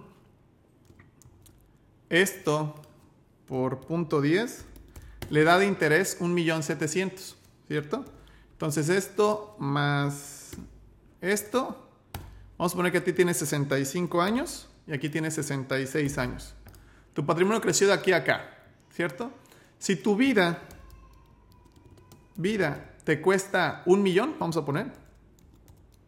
1, 2, 3, 1, 2, 3. Si tu vida te cuesta un millón de pesos, pero ¿cuánto generamos aquí de interés? Un millón setecientos. Suponiendo que te gastas un millón, ¿cierto? Entonces tendríamos que poner esto menos el millón. Te queda esto, ¿cierto? Entonces, que habíamos quedado que es esto más esto, a tus 66 años, tienes más dinero del que comenzaste anteriormente, pero encima gastaste un millón.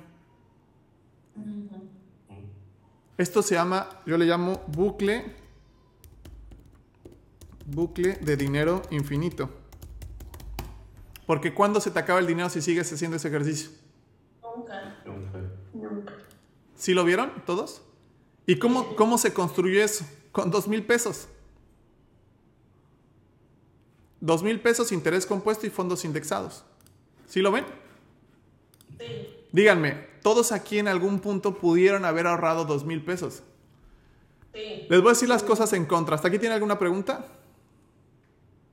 No. No. Ahí van las cosas en contra. Le preguntan a Warren Buffett, ¿estás de acuerdo con cuando alguien entiende eso y dices, güey, ¿por qué no todos hacen esto? ¿Quién de aquí no diría, esto debería ser obligatorio, así como de todos deberían de hacer algo así? ¿Quién, quién piensa eso por la cabeza? Decir, ¿por qué no todos hacen esto? ¿Cierto o no? Esta pregunta se le hicieron a Warren Buffett y le dice, oye Warren, pues, si lo que dices es tan sencillo y fácil como lo que estoy explicando ahorita, ¿por qué la gente no lo hace? Y dice, pues está sencillo, porque la gente, no, nadie se quiere enriquecer lentamente.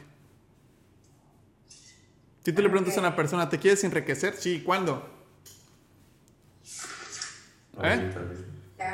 Mañana. Entonces van con una compañía que les ofrecen rendimientos diarios, les roban todo su dinero y, y van así repitiendo patrones y después pasan 10, 15, 20, 30, 40, 50 años y ya desperdiciaron 40 años de su vida. No sé si me expliqué. Y lo voy a hacer gráficamente. Y lo voy a hacer gráficamente para que ustedes lo vean. Mm. Voy a poner aquí. Ah, ya la hice, mira. Qué bueno que ya la había hecho para no perder el tiempo. Estas son las gráficas de interés compuesto. ¿Qué es lo que pueden denotar en la gráfica de abajo? ¿Qué es lo que, que- cuál- cómo, cómo se comporta esta gráfica? Va lineal. O sea, muchos años va lineal. Pareciera que ni avanzas, ¿no? Ajá. Pareciera que ni avanzas, que ni avanzas, que ni avanzas, que ni avanzas. Estamos hablando de 30 años. ¿Quién de aquí estaría dispuesto a hacer algo por 10, 15, 20, 30 años y que veas que no progresas mucho? Sí, no. ¿Me entiendes? Si no esto, no lo haces. Y crece de manera exponencial. Por eso necesito que lean este libro del efecto compuesto. ¿Ok? Porque explica claramente estos ejercicios. Digo, aquí lo exageré, pero aquí estoy poniendo... La segunda gráfica es este, de los 0, y la primera gráfica es esta, de los 20. ¿Qué le pasa a la gráfica igual? Pareciera que no crece, pero crece de forma exponencial. ¿Por qué? Por el interés compuesto. ¿Se acuerdan? Crece de manera exponencial. A los últimos años le va mucho mejor. ¿Por qué? Porque hay más dinero. ¿Sí está claro? En esta situación. Entonces, dime.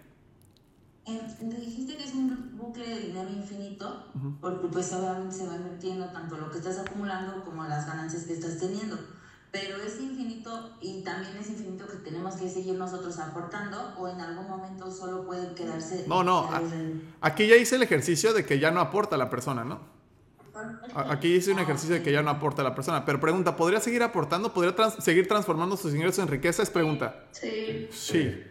No, lo me preguntan, ¿hasta cuándo deberías de ahorrar? Bueno, de entrada, como no sabes qué es el ahorro, pues probablemente no entendamos bien. Pero, ¿cuánto tiempo una persona debería transformar sus ingresos en riqueza?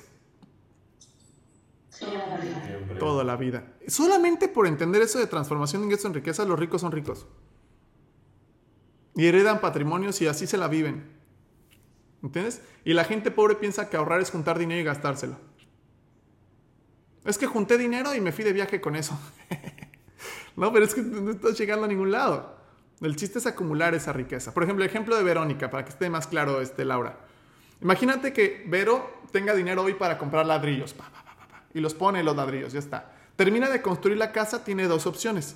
Una, vende la casa y se gasta todo el dinero, nada más que pues, hace una fiesta chingona y que nos invite y que hay que disfrutar el dinero porque para eso es. O dos, deja, deja las casas rentadas de por vida, inclusive para hasta sus hijos y demás, de manera infinita.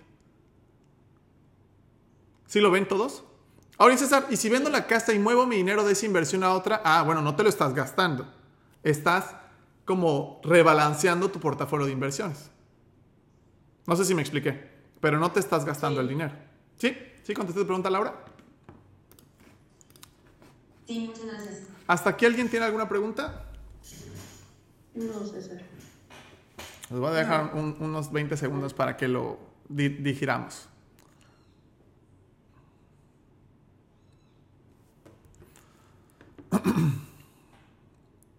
¿Todo bien hasta el momento? Sí. Muy bien. Ahora, como hablamos de la etapa de retiro y la de retiro, normalmente la gente cuando escucha el retiro piensa en que somos viejitos. Eso es lo que piensa la gente. Normalmente la gente se empieza a preocupar por esto mientras más años tienes. Pero realmente a qué edad, si tú fueras asesor financiero, a qué edad le recomendarías a una persona que empieza a construir su retiro? Lo más pronto posible. Ya, lo más joven ya. Y esto no solamente es teórico. Les voy a poner números que se van a espantar. ¿Ok? Fíjate. Vamos a suponer entonces una persona. Aquí pusimos una persona que empezó a los 20, ¿cierto? Ahora vamos a poner una persona que... ¿A qué edad la gente se empieza a preocupar por el tema del retiro? 50. A los 50. 50. A los 50, órale. Pero a los 50 ya no ganas lo que gana un niño de 20, ya ganas más. Vamos a poner una cantidad. ¿Cuánto dinero al año este, pones este, en transformación de ingresos en riqueza en esto que estamos hablando? Dime una cantidad al año. No pueden ser 2 mil pesos porque no tienes 20 años. No. 10 mil pesos. 10 mil pesos, correcto. 10 mil pesos. 1, 2, 3 por 1.10. Ah, no, perdón. Por 12. Ok, eso es al año, ¿cierto? 120 mil al año. Comenzamos. Entonces, es esto por 1.10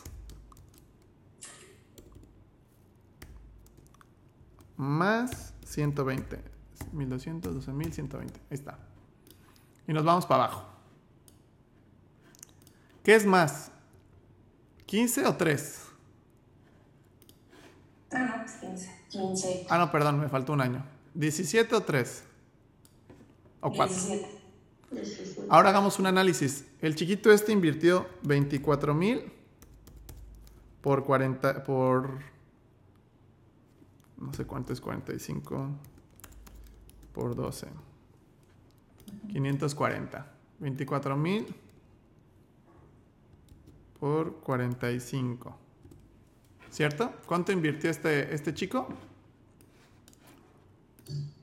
Un millón ochenta mil. Perfecto, un millón ochenta mil. ¿Y cuánto invirtió la persona de 50? Vamos a poner, era 120, 100, 1212 mil, 120 por 10. Ay, güey. ¿Cuánto invirtió esta persona? ¿Quién invirtió más? El que ahorró menos tiempo. Ahorró menos. La persona de 50 años. Que empezó más tarde. Ahorró, metió más lana él, pero terminó con menos. O sea que ustedes ya, yo y el día de hoy, con que se queden con esto de la conferencia, está excelente. El generador de valor más importante al momento de invertir es el tiempo. O sea, es más valioso comenzar a invertir poqui- poquito dinero desde joven que tratar de recuperar el tiempo a base de billetazos. No sé si me expliqué. Sí. Obviamente, este tema a mí no me gusta hablarlo con niños de 20 años porque les digo a los 20 años vamos a invertir a tus 40, 50, 60 y estás loco. Está. No sé si me debe entender. Pero evidentemente quiero que sepas que sí, definitivamente que mientras más joven seas, va a ser mayor. Ahora, les tengo buenas noticias. Las buenas noticias es que la realidad es que la gente que estamos aquí conectados vamos a vivir como 100 años, más o menos. Ujú. O sea, una persona de 60 años, más o menos, eh, eh, está súper joven. Hoy, hoy mi papá tiene 60 años y me voy a jugar pádel con él y hago de todo con él y está súper bien y joven, ¿cierto? Entonces, la realidad es que vamos a vivir muchos años más. Por esta razón ya no existen jubilaciones y pensiones, porque la gente va a vivir muchísimo y no hay un sistema social que respalde esto. Entonces, si ahorita tienes 40, 50 años, tampoco te estantes así, no, ya valió madres. No, tienes, inclu- inclusive ya te curaste la enfermedad llamada juventud. ¿no? La juventud es una enfermedad que se cura con los años. No todos se curan, pero sí se curan. O sea, ya, ya eres capaz de ver las cosas a largo plazo. Entonces, ¿sabes qué? Voy a invertir a 10 años, a 15 años, a 20 años, 25 años, ¿me entiendes? Porque normalmente cuando somos jóvenes dices, voy a poner mi negocio y me voy a hacer rico en cuánto tiempo? Dos años. En un año, dos años. ¿Me entiendes? Y tienes este frenesí desesperado por querer tener resultados grandes en el corto plazo y terminas cayendo en estafas, terminas cayendo en negocios malos, terminas creyendo en la crema chupapanzas. ¿No? La crema chupapanzas de estas de resultados inmediatos y sin esfuerzo. Pero tú, por ejemplo, aquí el promedio de edad ya no son niños de 20. Todos aquí tienen 35, 40, 45, 50. Ya entras a comprender esto. Entonces, este tipo de inversión lo puedes hacer para tu yo del futuro, claramente, o también para pensar en el futuro de tus hijos. Tus hijos o tus nietos o alguien. ¿Me entiendes? Ya alcanzas a ver las cosas a largo plazo. ¿Estamos claros? Entonces, esta, esta cuestión, literalmente cualquier persona, aunque, aunque no tenga sugar daddy, aunque no tenga empresas, aunque no tenga este, creatividad para crear canciones, lo que sea, cualquier persona que al menos tenga el hábito, por eso dicen los libros así de, si tan solo tuvieras el hábito de al menos lo que dice el hombre más rico de Babilonia, el 10% de tu ingreso en riqueza lo transformas en riqueza, pero lo pones en inversión con interés compuesto, te haces rico. Solamente por hacer eso. Dime, ¿todas las personas podrían hacer esto? Sí. Sí. El problema es la educación. El problema es la educación, que no se tiene acceso a esta información. ¿Vale? ¿Preguntas? Yo, yo tengo una pregunta. Eh, yo he escuchado que también algunos inversionistas dicen que no, o sea, que uno puede hacer su interés compuesto en las inversiones que queramos, o sea, sin sacar el dinero, pero yo me, como me pregunto que si tenemos que encontrar el, el vehículo que nos, que nos facilite el interés compuesto, o sea, no, no, sé si todos los instrumentos que hay en el, en el sistema financiero uno lo puede hacer, generarlo sin que nos digan, hay este instrumento con interés compuesto. Perfecto. Qué, buena pregunta me hiciste, Yasmin. Qué buena pregunta me hiciste. Ojo, el interés compuesto es una estrategia, no es un producto. A ver, lo voy a anotar. El, interés compuesto es una estrategia, no es un producto. Por ejemplo, yo podría hacer interés compuesto con, conteniendo casas como Verónica Bravo. Sí que reciba todo el dinero que recibe de rentas, lo junto y vuelvo a comprar otra casa, y todo el dinero que recibe de rentas, lo junto y vuelvo a comprar otra casa, ¿eso sería, eso sería interés compuesto? Sí. Claro. ¿Cierto? Por ejemplo, Amazon, los primeros 10 años de existencia, el 100% de las ganancias los reinvirtió. ¿Eso es interés compuesto? Sí. Sí, por eso creció tan fuerte. Entonces, el interés compuesto es una estrategia, ¿vale? Entonces, tú lo puedes hacer a través de diferentes vehículos de inversión. ¿correcto? Ahora, yo sí recomiendo encarecidamente que se contrate un plan de inversión porque el problema con esto es que cuando lo hacen manual se les olvida, no son disciplinados, se les pasa que casualmente que le voy a agarrar tantito porque me voy a ir a París, porque me voy a casar, que ya sabes. Entonces sí, sí recomiendo encarecidamente este tipo de cosas que lo pongas en un plan, que, no, que, te, que como que te obligue a hacerlo.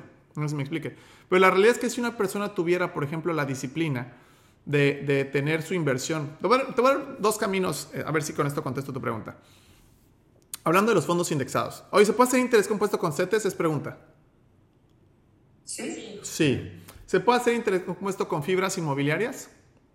Sí. Sí. ¿Se puede hacer interés compuesto con acciones individuales inclusive? Sí. Sí. ¿Se puede hacer acción compuestos con lo que sea? ¿Interés compuesto con lo que sea? ¿Sí? De hecho, por eso necesito que lean el libro del efecto compuesto. ¿Ok? Este.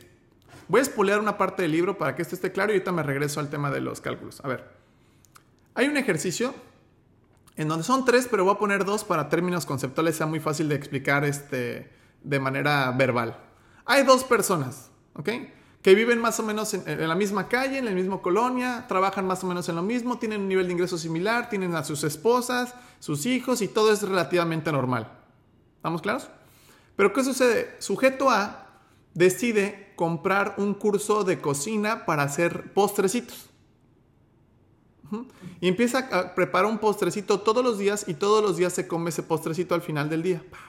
Y los está probando, los está probando. Y sujeto B lo que decide es mejorar su dieta a 180 calorías y salir a caminar y a correr todos los días este, en las noches en el mismo tiempo que el panecito. Es una sencilla acción, ¿sí lo ven? Es una sencilla acción. Es un panecito, ir a caminar y bajar tantito tus calorías, perfecto. Los primeros seis meses, ¿crees que hubo alguna diferencia? No. Ninguna. ¿Los siguientes 12 meses crees que hubo una diferencia?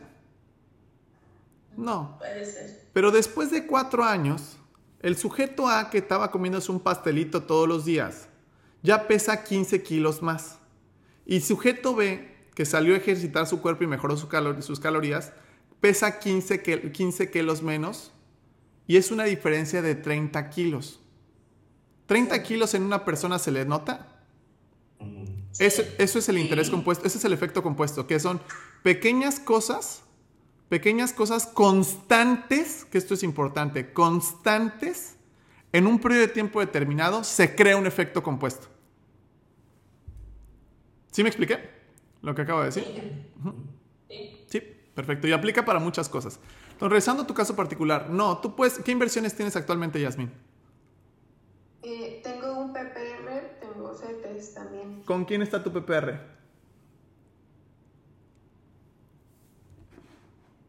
Ay, se, se, cambió el micrófono. A ver, uh, espérenme, espérenme, espérenme. Es que seguro Giselle, espérenme. Que seguro Giselle prendió los, los, audífonos y... A ver, ya está. ¿Con quién tienes tu PPR? Perdón, no te escuché.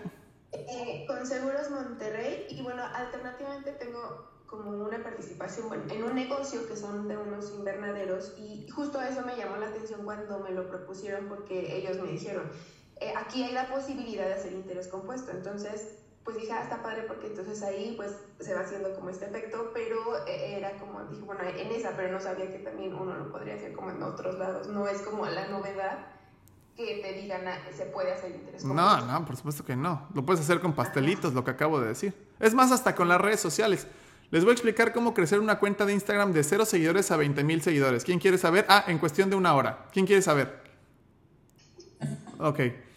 Subí mil videos y nadie los vio. Y el video 1001 lo vio un chingo de gente y subió mi cuenta en una hora 20 mil seguidores.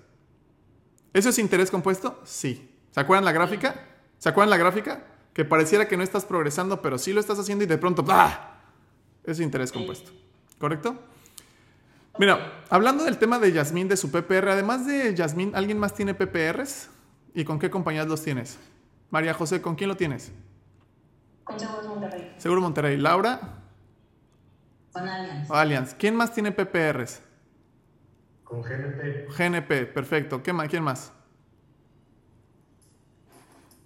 Ok. Presten el máximo. Ajá. I'm sorry. Yo tengo uno, pero acá no sé si sea igual o es lo mismo, pero se llama el uh, 401k. El 401k, sí, claro. Por supuesto, es para el retiro también. Uh Ok.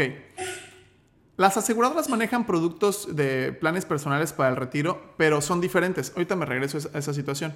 Pero sí manejan interés compuesto. ¿Se puede hacer interés compuesto a través de UDIs? Claro. ¿Se puede hacer interés compuesto a través de dólares? Claro. ¿Se puede hacer interés compuesto a través de cualquier cosa? Quiero que quede muy claro que el interés compuesto no es un producto, es una estrategia. ¿Todos están claros con eso? Sí. ¿Sí? Sí. ¿Sí? ¿Todos claritos? Va. Muy bien. Ahora, lo que se recomienda es que se invierte en fondos indexados porque la estrategia que te da un rendimiento, un potencial rendimiento más elevado con interés compuesto y 1% es demasiado de interés. Te lo, se los voy a enseñar. Mm, fíjate, aquí estamos partiendo de una tasa de interés del 1.10. ¿Se acuerdan? Sí. Ok. ¿Y con cuánto terminábamos? Con 17 millones. ¿Ok? Pero ¿qué pasa si yo le muevo solamente un 1%? No le pongo el 1.10, le pongo el punto 09. Uh-huh. Y lo bajo. Vean cuánto es. ¿Sí lo ven? Bajó 5 millones. ¿Y qué pasa si yo le muevo arriba 1.11? 1.11 y le muevo para arriba. 23 millones. ¿Sí lo alcanzan a ver o no? Yo soy súper friki con los pequeños detalles, porque esos pequeños detalles en el largo plazo marcan una diferencia brutal. No sé si lo ves. Es como un avión cuando despega, un, nada más con que despegue un grado diferente, pero por 8 horas termina en Australia en lugar de haber terminado en Nueva York. No sé si me expliqué. Porque esto es importante. Por ejemplo, Yasmín, los PPRs como el de Seguros Monterrey, GP, GNP, MetLife y demás, no te dan acceso a fondos indexados, te dan acceso a otras estrategias de inversión que no van a alcanzar más allá del 6, 7, 8% de rendimiento. ¿Y eso está bien? Está bien. No hay ningún problema, está bien. ¿Ok? Pero un 1%, 2% para temas de retiro sí resulta algo pues, muy grande en el largo plazo. No sé si me expliqué. Ahora, esos productos de PPR son muy buenos porque tienen un seguro de vida. De hecho, qué bueno que los tienes y te felicito completamente, Yasmin, que lo tienes porque tiene un seguro de vida. Eso es que si tú llegas a fallecer, si tú llegas a fallecer, este, se activa el seguro de vida y le dan esa cierta suma asegurada a tus beneficiarios, ¿cierto? ¿Sabes a cuánto, a cuánto equivale tu seguro de vida actualmente? Mm, como 1.3. 1.3, perfecto. Entonces, Dios no lo quiera, si llega a suceder, le dan esa cantidad de dinero a tus beneficiarios, ¿correcto? Es un gran producto. Yo recomiendo que contraten todos los PPRs que puedan. Es un gran producto con GNP, Seguro Monterrey y demás. Pero si lo que tú estás buscando es acumular lo máximo posible para temas del retiro, tienes que meterlo en un producto que te permita 100% inversión.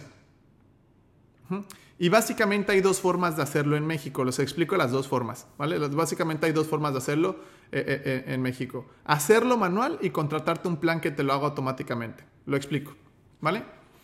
Si, si alcanza a ver esa pequeña diferencia del, del porcentaje. No es que esté mal, solamente que el tema porcentual, ¿va? Primero de manera manual. César Lovera, Lovera, ¿qué broker utilizas para comprar tus acciones? GBM. GBM. Eh, ¿Tienes manera de entrar a GBM ahorita? Sí. Puedes buscar un, un ETF que se llama BOO, BOO de Vanguard, Claro. y me puedes decir cuánto cuesta. Este ETF que le estoy diciendo que, re- que, que, que, este, que, que busque César es de la compañía Vanguard. Hay tres empresas gigantescas que controlan el dinero del mundo: BlackRock, Vanguard y Allianz. ¿Ok? Son, son las tres administradoras de activos más grandes del planeta. O sea, empresas que te permiten poner tu dinero patrimonial en inversión con ellos. ¿Correcto? Entonces voy a poner la primer, el primer camino, el tema de, del BOO de Vanguard. ¿Ya lo encontraste, César? Voy, de entrar.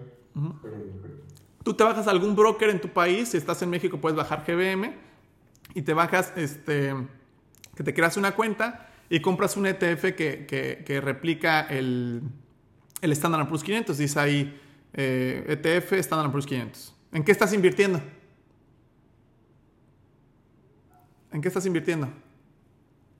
En las 500 empresas más Importantes de Estados Unidos. Correcto. Ese título cuesta ahorita como 7 mil, 8 mil pesos, si no me equivoco. Ahorita que me confirme este César. Entonces tú puedes agarrar de, de dinero de tu cuenta bancaria, lo pasas a tu broker y compras el título. ¿Cierto?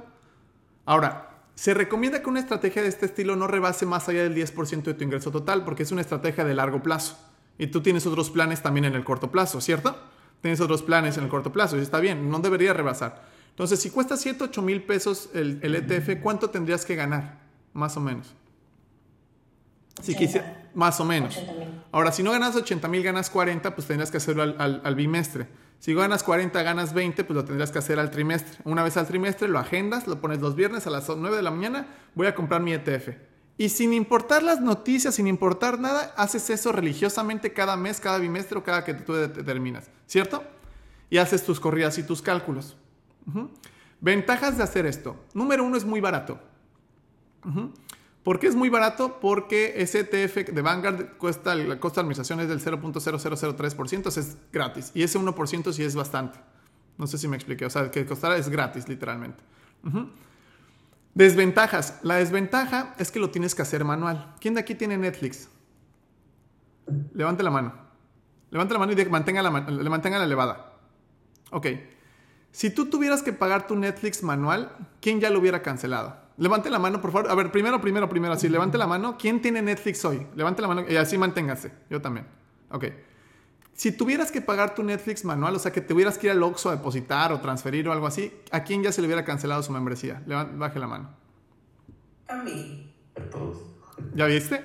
Entonces, ese, ese es un problema, que cuando lo haces manual, pues tiendes a no hacerlo.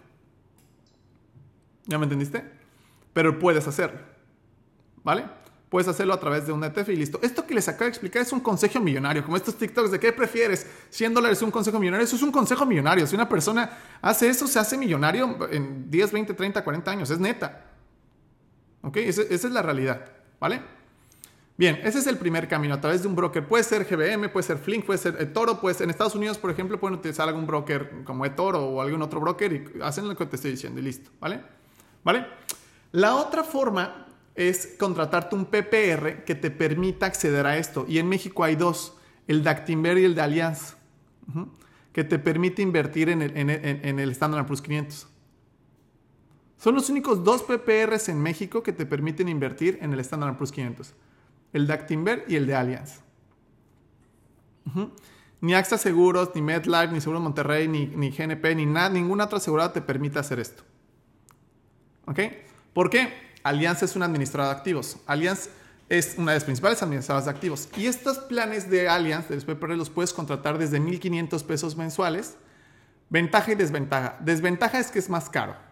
Cuando me refieres que es más caro, te cobran como el 1.35 de comisión. Y ya vieron cuánto es 1.35, ya vieron cuánto es 1% a largo plazo, es mucho. ¿Sí lo vieron? Pero obviamente te cobran por un servicio, que mucha gente dice, me están robando, ay güey, todos cobran por un servicio, no nos hagamos. ¿Quién vas al doctor te cobran, todos cobran por su trabajo, ¿estás de acuerdo? Y Allianz lo que te está cobrando es por la administración y está bien.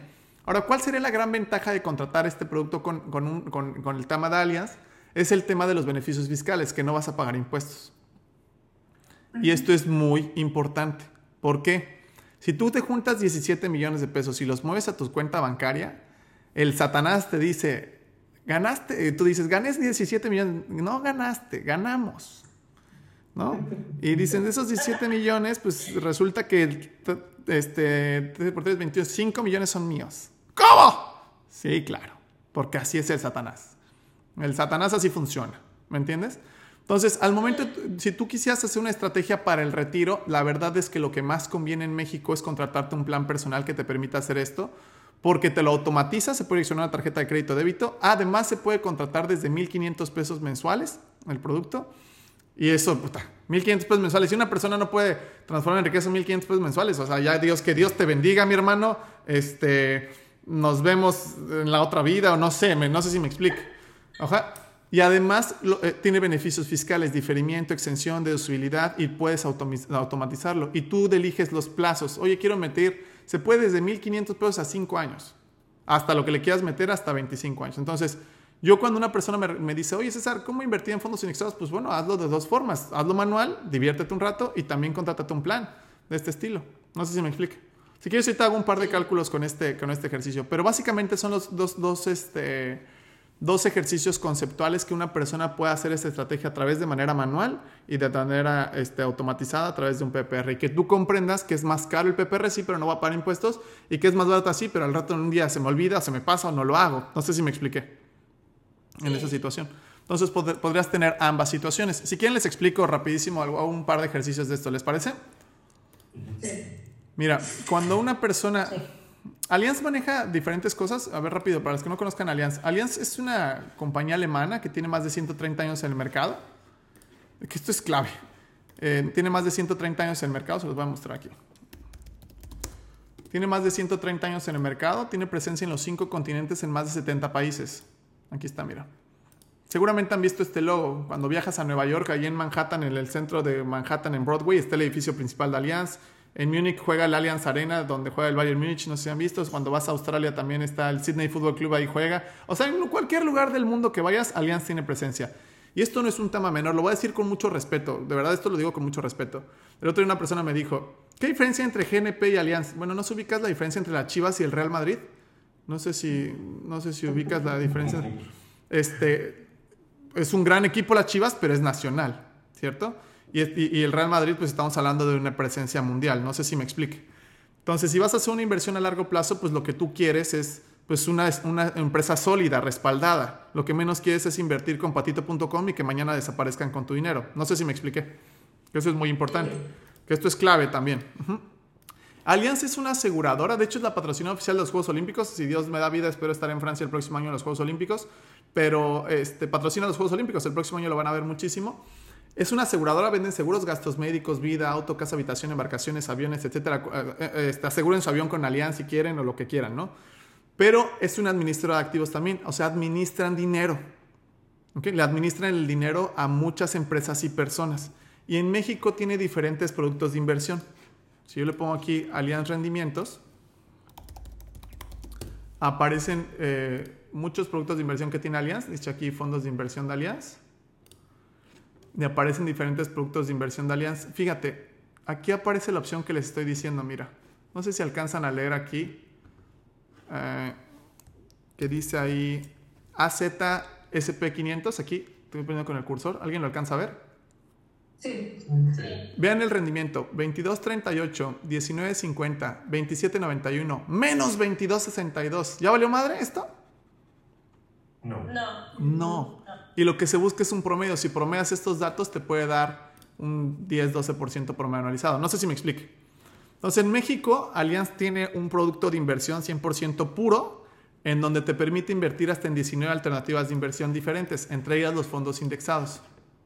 Por ejemplo, se llama Optimax Plus el producto. Te permite invertir en pesos mexicanos, en dólares, en euros, Brasil, BRIC, China, mercados emergentes, oro, e inclusive te permite invertir en el ACWI. El ACWI este que dice aquí es un fondo indexado que trae las 2.200 empresas más grandes del mundo. O sea, si tú metes lana ahí, estás invirtiendo en las 2.200 empresas más poderosas del planeta. ¿Qué tan segura tú ves esa inversión? Por eso Warren Buffett te dice, mete lana ahí y ya cierra tu computadora y ya vete de aquí y no estés viendo las noticias porque si se va al carajo las 2.200 empresas más grandes del mundo, se va al carajo el mundo, mi hermano. Y tú, tú y yo al rato nos vamos a estar este, este, eh, cazando un cocodrilo o algo así, ¿no? Pero te, te, te permite invertir también en el Nasdaq. El Nasdaq 100 son las 100 empresas de tecnología más importantes de, Gringolandia. Si dices, yo nomás quiero concentrar mi dinero en, en la tecnología, perfecto. Pero también te permite invertir, por ejemplo, en el Standard Poor's 500, que es este portafolio que está acá, que dice dólares dinámico. El dólar dinámico replica el comportamiento del Standard Poor's 500, pero con la apreciación de cambiar del dólar. Es decir, le ganas por dos lados. Por el Standard Poor's 500 y por la apreciación cambiaria del dólar. O sea, ya no solo genera rendimientos por el fondo indexado, sino además por la apreciación cambiaria del dólar. ¿Alguien se acuerda cuánto costaba el dólar cuando yo tenía cuatro años? Yo tenía, sí, hace, hace 30 años. ¿Alguien se acuerda o no? 10 pesos. No, eso fue hace 20, o hace 15, 20, pero hace 30. Costaba 3 pesos. Costaba 3 pesos. ¿Y hoy cuánto cuesta el dólar? 18. Esto es lo que yo recomiendo a muchos de nuestros clientes. Si vas a hacer una inversión de largo plazo, la verdad es que conviene blindarlo a través de una moneda más poderosa que el peso mexicano. Y al día de hoy el dólar sigue siendo una, una moneda más poderosa que el peso. ¿Me entiendes? Entonces, le ganas por el índice y además por la precisión cambiaria, blindas tu inversión en el largo plazo. ¿Correcto? Por cada dos mil pesos que le metas a este plan, puedes seleccionar una alternativa de inversión. Ojo, este plan es para el retiro. Si tú quieres hacer una inversión más de corto plazo, también maneja planes de inversión alianza de esos, de, de un año o dos años. Pero esto es para qué es? Para el retiro, para largo plazo. ¿Estamos claros con esa situación? Por favor, porque luego me dicen, a ver, quiero un plan de 1500 a 5 años. Brother, son 60. no, no va por ahí. Pero sí se podría, ¿va? Voy a hacer un par de... Dime. Una pregunta. Sí. Por ejemplo, esa compañía que estás nombrando, Allianz, tú dices que están a tanto en México, tanto en Estados Unidos. O sea, por ejemplo, si yo quiero a, a invertir en, en, este, en, México, ahí tengo la opción de invertir tanto en pesos como en dólares sí. o nada más. O... Sí. Contestando tu pregunta, sí, este, tenemos clientes en Estados Unidos, México, Canadá, sin ningún problema. El problema es que esto que estoy explicando solo es para mexicanos. ¿Ok? No importa dónde vivas, que es para mexicanos. ¿Por qué? Por el tema fiscal, por el satanás. Como trae beneficios fiscales y tienes que poner tu RFC y demás, no puedes acceder a estos beneficios fiscales si no eres me mexicano. ¿Vale? Pero si eres mexicana, sin ningún problema se puede hacer. ¿Vale? De hecho, este producto solo existe en México. Bueno, no es que solo existe en México, solo lo pueden contratar mexicanos. ¿Ok? Por varias cosas. Se, hubo datos coyunturales muy importantes. Vamos a hacer un ejercicio. ¿Quién me quiere ayudar? Para que vean cómo esto es sencillo. Alguien de 30 años más o menos o 40 que me quiera ayudar. Dígame su nombre.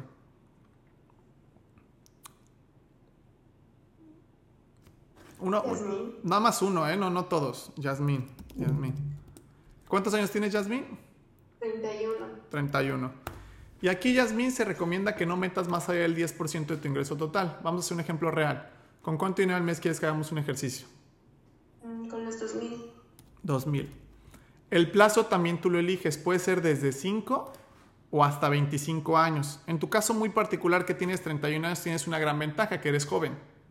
¿Ok? Que eres muy joven y tienes el, tiempo, entonces te convendría el plazo más largo. Si tuviera que explicarte este fondo con dos números, sería esto, Yasmin.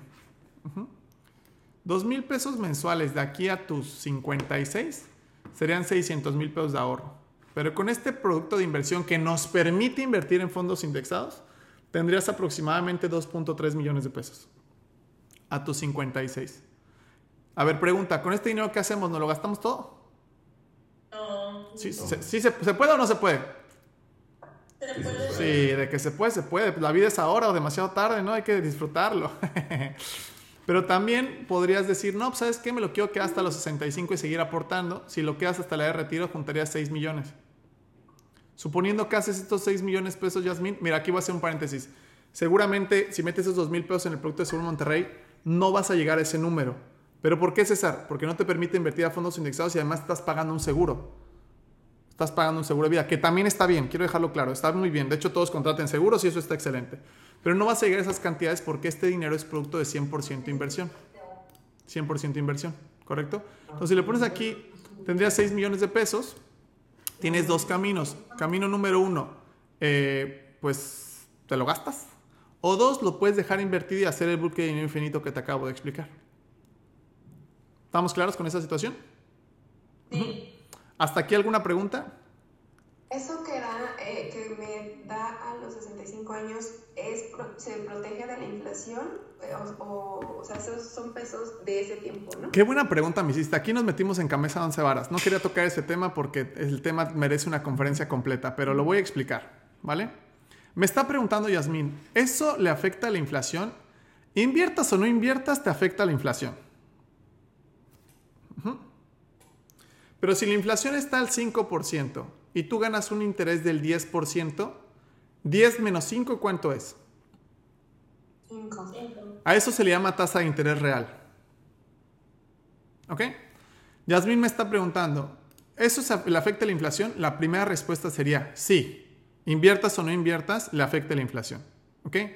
Lo que se puede hacer con estos planes, Yasmín, que normalmente muchos asesores hacen esto y está bien, es que aquí me está preguntando, incremento con inflación. Yo normalmente le pongo que no por dos factores. Uno, para que lo comprendas y dos, porque luego la gente eh, eh, eh, como que se molesta porque le están cobrando más.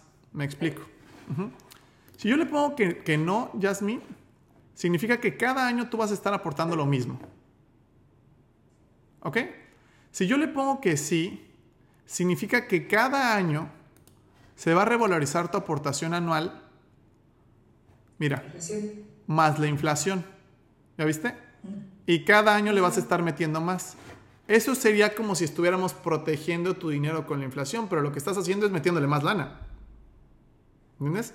Si le terminas metiendo más lana, pues claramente vas a terminar con más. Mira. ¿Ya me entendiste? Pero la inflación te afecta a inviertas o no inviertas. Todo el tiempo. Entonces, si tú quisieras que se protegiera, pues tendrías que automatizar que te lo revaloricen con la inflación. Pero yo le pongo que no normalmente porque eso puede ser manual. En cualquier momento lo puedes incrementar. Como tú quieras. Porque puede ser que vaya- haya años que no te vaya tan bien y se revaloriza tu aportación y te está complicando la existencia. No sé si me expliqué. ¿Sí? Pero es decisión de cada quien. Ok, I'm sorry. Y cuando, cuando dices que sube la inflación, o, lógico, tienes que aportar más. Pero también cuando baja, pues ahí también te das, o sea, vas a aportar poquito menos, me imagino, ¿eh? No, no, su- su- sube significa, la inflación siempre sube, pero a veces sube más y a veces sube menos, pero nunca baja. O sea, lo que voy es, puede haber una inflación del 7% este año y el próximo año hay inflación del 4%, pero hubo inflación. O sea, bajó del 7 a 4, pero el otro año hubo. No es como que bajó, o sea, nunca baja. No sé si me expliqué. O sea, todo el tiempo las cosas se van haciendo más caras, es lo que estoy tratando de explicar. Sí. Sí, sí, pero nunca baja, ¿no? Eso, eso, eso no, no es cierto. ¿Baja en función del año pasado? Sí. Claro, pero no, no, no, no bajó. No es como que, ah, ya cuestan menos las cosas. No es cierto. Eso no, no, no es así. ¿Vale? ¿Sí, ¿Sí lo viste, Yasmin? ¿Contesté tu pregunta? Sí, sí, sí. Sí, muy bien. Por último, Este, por favor, si alguien dice, oye, me interesa contratar este plan con ustedes o con quien sea, no hay ningún problema. ¿eh? Este, por favor, nunca contraten este plan si, no esto no está claro. Por favor, préstame máxima atención, que son las dos cosas malas. Primera cosa mala. Si tú llegas a fallar dentro de tus primeras 18 aportaciones, pierdes todo tu dinero y a mí me penalizan muy fuerte.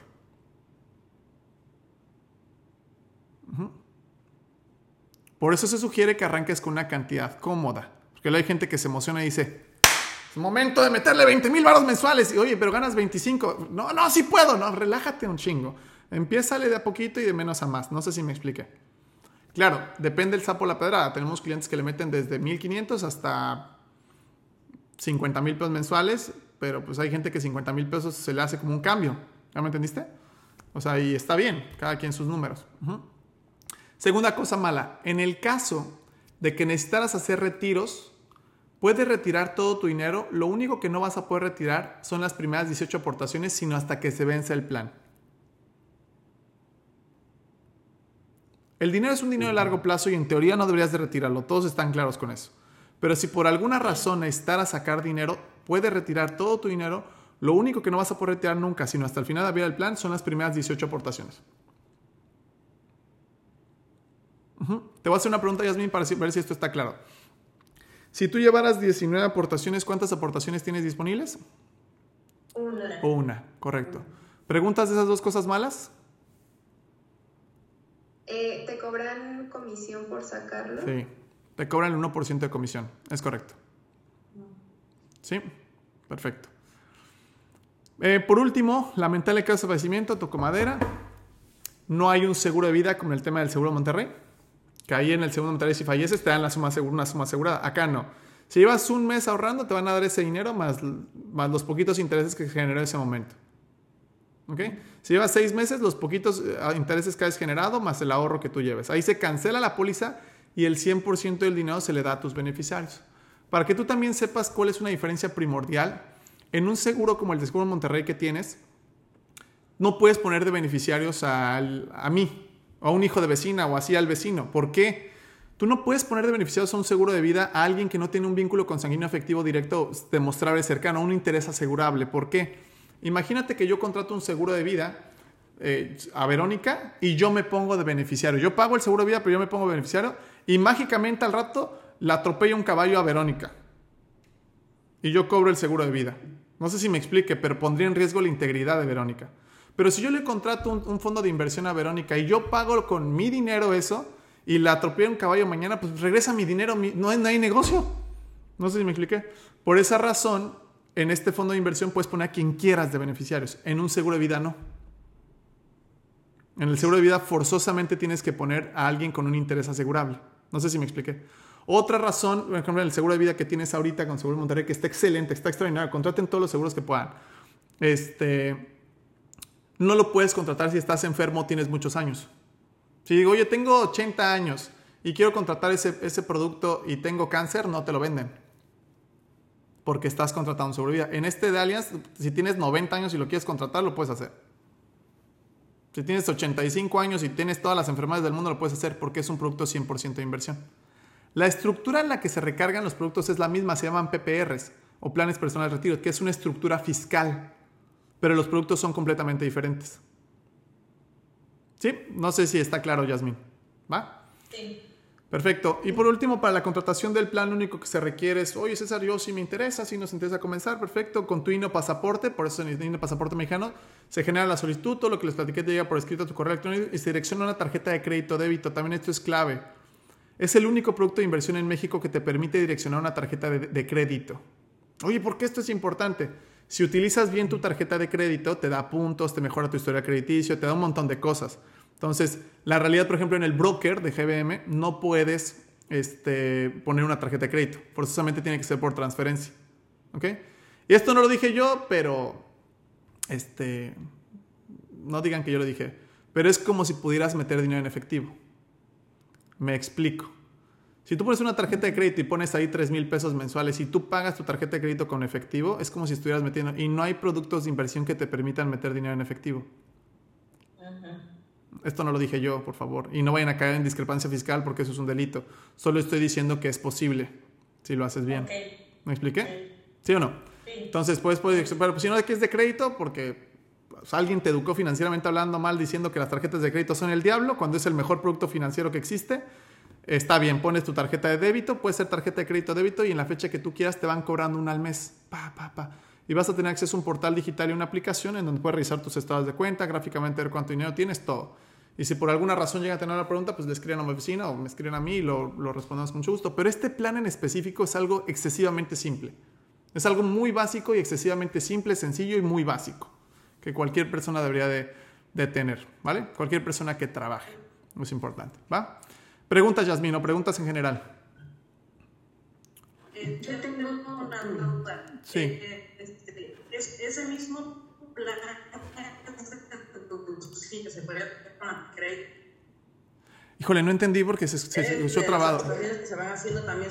Se escuchó trabado, pero a ver, otra vez. Ajá. Ajá. Si ese mismo plan que se paga con tarjeta de crédito también es deducible. Ah, claro. Hace rato mencionabas de que los también Sí, son claro. deducibles. A ver, a ver, para que no nos perdamos. ¿Quién de, aquí lleva, quién, quién de aquí lleva su contabilidad bien y en forma? Levante la mano y con total transparencia no esté el Satanás viéndonos. Ok. ¿Las personas que llevan su contabilidad bien y en forma pueden hacerlo deducible? Sí.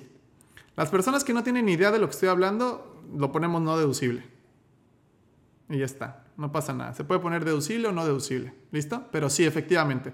Lo puede ser deducible hasta por 189.500 pesos aproximadamente, lo que equivale a 15.000 pesos a, este, mensuales, lo que equivale a, a, 189.000 pesos al año, que lo puedes meter en tus declaraciones anuales como un gasto deducible. Sí. De hecho, es una de las principales razones por las cuales una persona podría tener dos pólizas. Por- Pueden poner una póliza no deducible y una póliza deducible. Tienen beneficios fiscales diferentes. ¿Vale? Pero sí. O sea, beneficios fiscales significa que no vas a pagar impuestos. O que te ayuda a pagar, a pagar menos impuestos.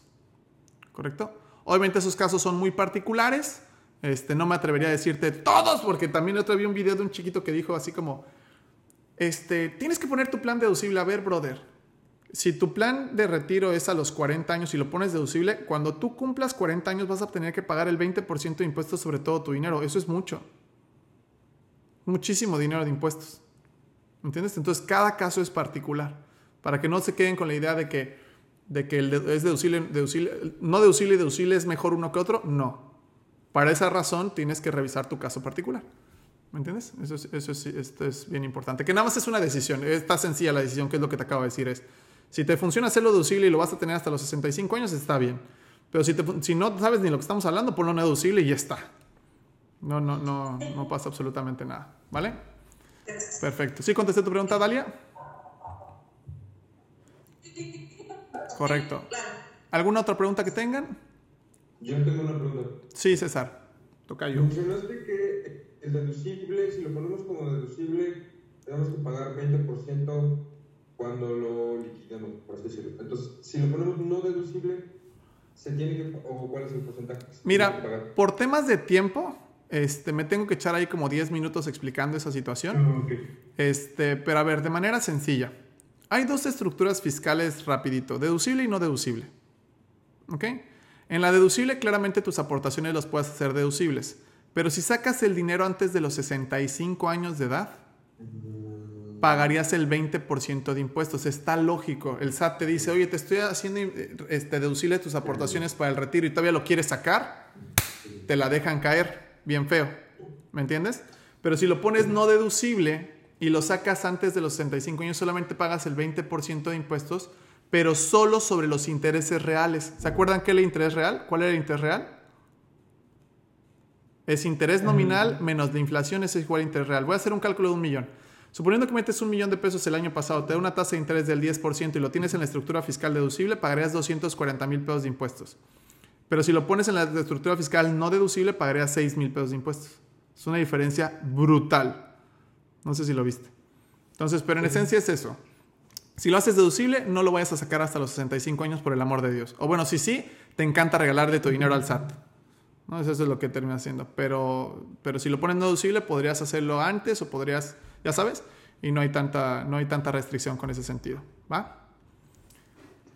¿Sí, toca yo? Sí, perfecto, gracias. Muy bien. ¿Alguna otra pregunta, duda, comentario, reclamación, aclamación? Yo. Sí. Mi pregunta es referente a lo que te dijiste de la inversión en dólares. ¿Es bueno invertir en metales como la plata? Esa pregunta, me, me, preguntan eso como los doctores cuando le preguntan, oye doctor, ¿es bueno la penicilina? No, pues no sé. ¿Cómo que no sabes?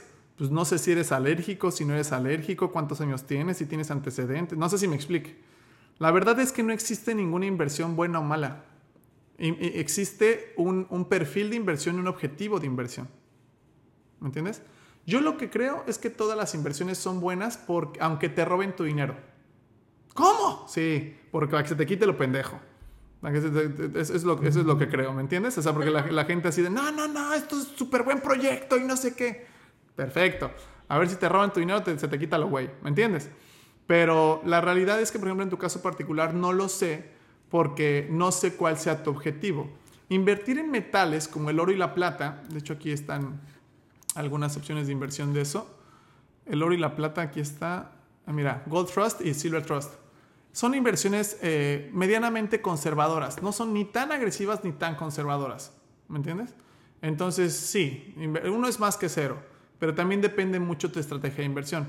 Si estamos hablando de una estrategia de inversión para el retiro, yo no pondría mi dinero en, metales. Entonces lo pondría en algo más agresivo. Pero si estamos hablando, por ejemplo, en una, por ejemplo, esto sí les recomendé a mis clientes en algún punto en la pandemia, les mandamos cartas diciéndoles que había pasado el cisne negro. El cisne negro es, es una teoría económica que explica que, que este, es un evento catastrófico, casi imposible que ocurra, pero con alto impacto. ¿Quién se hubiera ¿A quién se le hubiera ocurrido lo de la pandemia? Ni en tus mejores drogas este, se te hubiera ocurrido que todos usando, ya sabes. Pero este, pasó. ¿Y qué pasó con el precio del, oro? Se fue a los cielos. Le mandamos una cartita, oye, vamos a refugiarnos en oro y, pues, tuvieron buenos rendimientos. No sé si me expliqué. Pero fue un caso atípico, un caso muy, muy atípico. Pero si estamos hablando de inversión a largo plazo, pues yo le hago caso mejor a Warren Buffett. Lo meto en fondos indexados. Ahora, si estamos hablando de diversificación de tu portafolio de inversiones, pues yo te diría, pues ten tu producto con Seguro Monterrey, contrátate uno con Allianz, mete dinero acá en casitas, departamentos, mételo en crowdfunding, en fibras, haz tu diversificación que se llama cartera de inversiones, eso. Que también he dado pláticas de eso. Decir, vamos a meter lana en esto, vamos a meter lana en esto, vamos a meter lana en esto. O sea, ¿por qué? Porque no puedes meter todos los huevos en una canasta. No sé si me expliqué. Tendrías que tener como, como, como, mira, te voy a dar un ejemplo que me dijo una mentora, César, y si tus empresas se van al carajo, no, no tiene razón. Tengo un par de propiedades en renta.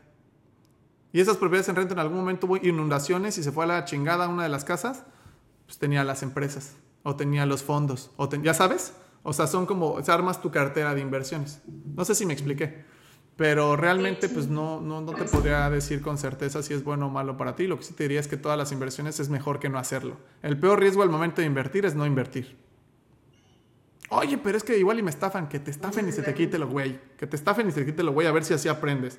Y si no, escucha a alguien que, que sepa y pregúntale, ¿no? Pero en tu caso particular, Mariel, pues no lo sé. ¿Va?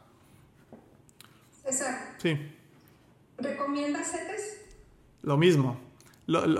exactamente lo mismo, pero los CETES se utilizan para inversiones de corto plazo. La deuda son inversiones de corto plazo. Por ejemplo, Allianz maneja un fondo de inversión de liquidez diaria en donde se pone en renta fija, o sea, en CETES. ¿Por qué? Porque los CETES eh, te dan más o menos un punto porcentual o dos puntos porcentuales arriba de la inflación. Entonces lo que haces es proteger tu dinero contra la inflación. Eso es lo que haces. Y los CETES o la deuda gubernamental nunca te da un rendimiento negativo. Pero en el largo plazo, los últimos 20 años, los CETES han dado un rendimiento entre el 5.6%. Contra los fondos indexados del 12%, hay una diferencia brutal. Pero el año pasado, por ejemplo, los CETES te dieron un rendimiento del 11% y los fondos indexados te dieron un menos 20. Entonces dices, ¿es mejor los CETES que los fondos indexados? no, no, no, no, sé si me explique. Depende de tu objetivo de inversión, depende de varias cosas. Entonces, pero los CETES se utilizan, de hecho ahorita va a pagar una tasa de interés grotesca también el próximo año. Ahorita los CETES está pagando una tasa de interés maravillosa. Métale. O sea, los CETES métanle. O sea, los, CETES están pagando arriba del 11%, métale. No te lo va a pagar siempre. Y es una inversión y dice cero riesgo y lo vamos a entrecomillar porque la probabilidad de que te vaya al carajo es que se vaya al carajo el gobierno. y, obviamente es muy difícil porque los gobiernos tienen el flujo de liquidez de los impuestos. Entonces es muy difícil. Pero sí ha habido gobiernos pendejos como el de Venezuela o como el de Argentina o como que, que sí llegan a quebrar. Es lo que termina sucede. Pero bueno, entonces sí, Verónica, yo te diría inviertan en todo. Inviertan en todo, pero cada cosa funciona para cosas diferentes. De hecho, yo soy fundador de una, no sé si sabían, pero yo soy fundador de una, de una firma de consultoría que justo asesoramos a los clientes con esto. Que me hacen ese tipo de preguntas. Oye, César, ¿para, para, para mi retiro está bien invertir en CETES? No, mejor meta en fondos indexados. Oye, pero si quiero tener mi dinero a un año, ah, bueno, ahí sí. No sé si me explique. Como que ahí vamos asesorando en ese sentido. Pero más o menos esa situación. ¿Vale, Vero? Vale. Perfecto. ¿Alguna otra pregunta para cerrar? Perdón, César, ¿podrías repetir lo del 20% de los rendimientos que te cobra el Podría, ajá. Si lo haces deducible de impuestos, tanto el PPR que tienen ustedes, María José, eh, por ejemplo, María José y este Yasmín, ¿sabes en qué artículo fiscal está tu PPR? Ni sabemos, ¿va? No. Eso pasa bien seguido. Ok, investiguenlo, por favor, y me mandan un mensaje por, por, por Instagram. ¿Por qué? Porque en el artículo 151, el 185 no lo voy a mencionar, porque es el menos premiado fiscalmente hablando, pero el 151 lo puedes hacer deducible de impuestos. Con un tope máximo de 15 mil pesos mensuales o el 10% de ingreso, lo que sea menor. Pero si llegas a sacar el dinero antes de tus 65 años de edad, el Satanás te va a cobrar el 20% de impuestos sobre todo tu dinero. Es decir, si yo tuviera ahí 5 millones de pesos y lo saco a mis 64 años, ¿cuánto me cobra el Satanás? ¿Cuánto es el 20% de 5 millones? Un millón. Un millón. ¿Ok? ¿Cuándo dejo de pagar ese impuesto? Cuando cumplo 65 años de edad. ¿Vale? Si lo hago no deducible, que es el artículo 93, verifiquen eso la gente que tiene PPR, es el artículo 93. Este es no deducible, no haces tus aportaciones deducibles, pero eh, la exención fiscal baja 5 años, en lugar de los 65 es a los 60, y si lo llegaras a sacar antes de los 60, solamente pagas el 20%, pero sobre los intereses nada más. Que es muy diferente. Hice un cálculo ahorita de un millón, muy, muy diferente. ¿Vale? Pero básicamente es eso, que esto es muy importante. Luego también me busca gente, oye, tengo un PPR a 10 años, ¿cuántos años tienes? 30, 40, deducible. ¿Cómo te explico que todo lo que le generaste ahí se lo va a quedar el Satanás? Por estar mal diseñado esa situación. ¿Vale? Que es importante. ¿Va? ¿Sí contesté tu pregunta, Laurita? Eh, no, sea, es que eh, fue esto lo que no entendí, el 20% sobre los intereses. O sea, este cálculo, ¿cómo lo hiciste? Porque lo dijiste muy rápido hace rato y ya no, no entendí. Que me dijiste que A era ver, algo. para sea, todos. Claro, la- para todos. Voy a suponer que yo invierto un millón de pesos. ¿Vale? En algo que me da una tasa de interés del 10%, ¿cuánto es? Un millón cien, ¿cierto? ¿A cuánto estuvo la inflación el año pasado? Siete. Siete. Entonces la tasa de interés es 10 menos 7, ¿cuánto es? 3%. O sería 30 mil pesos. ¿Cierto? Sobre esos 30 mil pesos un 20%, 3 por 2 son 6, son 6 mil pesos de impuestos. Eso es en el artículo 93. ¿Ok? En el artículo 151 invierto el millón de pesos, gano 100 mil pesos de interés, ¿correcto? Pero pago el 20% de impuestos sobre el millón 100. ¿Cuánto es el 20% del millón 100? 240, 240 mil pesos. ¿Sí lo ven? 20%. Es mucho, mucho la diferencia. Por esa razón, si una persona no pretende sacar el dinero hasta los 65 años, jamás contraten un plan deducible. No tiene lógica. No, no ti- no tiene lógica ni, ni mucho menos. ¿Va? ¿Sí quedó clarito, Laura? Sí, muchas gracias. A ver, a ver, ojo, el 90% de las personas que escuchan lo que estoy diciendo no tienen ni idea de lo que estoy hablando, póngalo no deducible. O sea, así de entrada, porque dicen, lo hay gente en México me dice, yo no pago impuestos. Neta, brother, a ver, cuéntame más. ¿Qué vives en Doha o qué? No, no, es que yo ni dado de alta estoy en el SAT. Ay, sí, por eso no pagas impuestos. ¿Y qué crees que haces cuando compras todo lo que compras? Todos los productos tienen, tienen un impuesto. ¿Y qué crees que haces cuando compras un, un, un boleto de avión? ¿No pagas impuestos? Hay una que se llama, se llama TUA. ¿Entiendes? Todo el, hasta los niños pagan impuestos. No me vengas a decir estupideces. Lo que pasa es que no tienes ningún tipo de educación financiera y estás diciendo una locura. Es lo que está pasando. De hecho, creo que es uno de los factores por los cuales en el tercer mundo la gente no piensa que no paga impuestos porque pagas algo y listo. Pero si te vas a un país de primer mundo, pagas algo que te cuesta 100 dólares y, y dice ahí 100 dólares y cuando terminas pagando te dicen 100 dólares más taxes. ¿Cierto o falsa, Lucila? Entonces la gente dice, ay cabrón, estoy pagando impuestos, pero aquí en México compra un iPhone a alguien y jura que no pago impuestos. Pagas un chingo de impuestos y ni sabías. ¿Entiendes?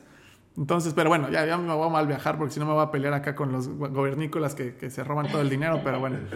Este, pero eso, eso, eso es otro tema, ¿vale? Preguntas, preguntas, preguntas para cerrar. Preguntas o comentarios. Yo, César, Ujú. eh, por ejemplo, si quisiera contratar ese plan a 10 años y en 10 años, eh, por ejemplo, ya no hago aportaciones, pero puedo dejar el dinero o no se puede hacer eso. Sí, aquí puedes hacer lo que quieras, claramente. Sí, claro. Sí, sí, por supuesto que se puede hacer eso, pero claramente vas a tener menos resultado. Ah, ok. Sí, vas a tener muchísimo menos dinero. Pero sí se puede, o sea, de que se puede, se puede. Todo se puede en esta vida. Todo en esta vida se puede. ¿Vale? Muy bien. ¿Alguna otra pregunta? El, Sí. el fondo indexado, si lo, si lo, compramos, bueno, lo- si lo compramos a través de GBM o, o por ejemplo, el rendimiento es el mismo. O sea, no cambia nada, nada más es como la vía de cómo tú lo vas a adquirir. Sí cambia un poco porque son replicadores de índices y adicional a eso por la apreciación cambiaria del dólar, pero es casi lo mismo. O sea, cada administrador de activos cambia un poco el rendimiento, pero si lo graficaras, haz de cuenta que son líneas así que van pegaditas. ¿Ya me entiendes? O sea, pero sí cambia un poco, no te puedo decir idéntico, no, no es cierto. Sí cambia un poco. Pero el caso, por ejemplo, de, de hacerlo a través de un broker, vas a pagar impuestos sí o sí. Ahí sí no hay forma de, de exentar de impuestos esa situación. ¿Vale? Perfecto. Muy bien. Pues vamos. Oscar, eh, eh, ¿nos podría- ¿me podrías dar información de tu consultoría? sí, a ver. Teléfono. A ver, a ver, chicos. Para la gente que quiera este plan o algún. eh, este. Es que hablé de un plan muy sencillo, pero nosotros tenemos una firma de consultoría en donde este, eh, asesoramos gente con inversiones patrimoniales. Cuando me refiero a inversiones patrimoniales, estamos hablando de que el fondo de inversión más chiquito que manejamos es medio millón de pesos para arriba. O sea, decir, si tienes esa cantidad, no, no- no pones en Facebook, oigan, ¿quién me ayuda a invertir? No, no pones eso. ¿Me entiendes? Lo que quieres es una persona confiable y certera. Bueno, nos dedicamos a hacer eso, tenemos una firma a nivel nacional. Este producto es el producto de inversión más pequeño que manejamos en la firma, que es un producto que de verdad casi cualquier persona debería de tener, ¿correcto? Entonces, la pers- las personas que quieran este, pues, contratar este producto o inclusive que tuvieran un tema que quisieran trabajar con, que, este, con nosotros, por favor, ¿les escribió Yolani o no les escribió Yolani, mi asistente? ¿Les escribió a todos? ¿Les escribió, ¿Les escribió a todos? ¿Todos tienen el contacto Yolani? Sí. A ver, no sean malitos. Mándale mensaje a Yolani en este momento, la gente que quiera. A ver, aparte de ella, creo que Erika, ¿no? Quería contratar este, este plan. ¿Alguien de, de- aparte de Erika quería contratar este plan? Ok, María. ¿Quién más es? María, Dalia. Dalia, María. Cirila. Este, por favor, en este momento, mándele mensaje a, a Yolani. Mándale mensaje a Yolani poniéndole, oye, soy Dalia o María o lo que sea. Me interesa contratar el plan que, plat- que platicó César. Y ahorita les, este, les contesta. Eh, no sé si yo les marque o les marca alguien de la firma, pero ahorita les, les digo, ¿vale? Pero les marcamos y les ayudamos a diseñarlo con, con lo que estamos platicando. Entonces, pero en este momento, por favor, para que no se vayan a perder, luego se pierden los mensajes. ¿Cómo se llama este producto? Optimax Plus. Gracias.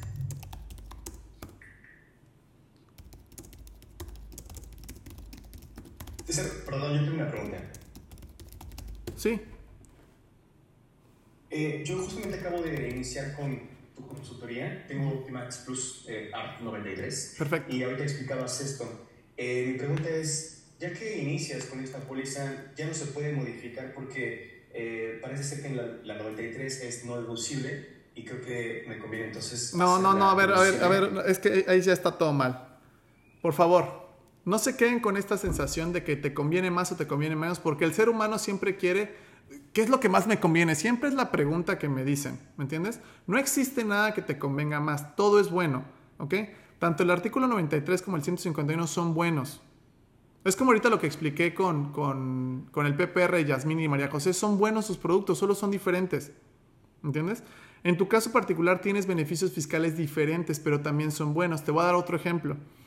En el lamentable caso de fallecimiento, en tu caso particular, en el artículo 93, si llegas a fallecer, tus beneficiarios reciben el dinero íntegro. Si lo tuvieras deducible, les cobran el 20% de impuestos.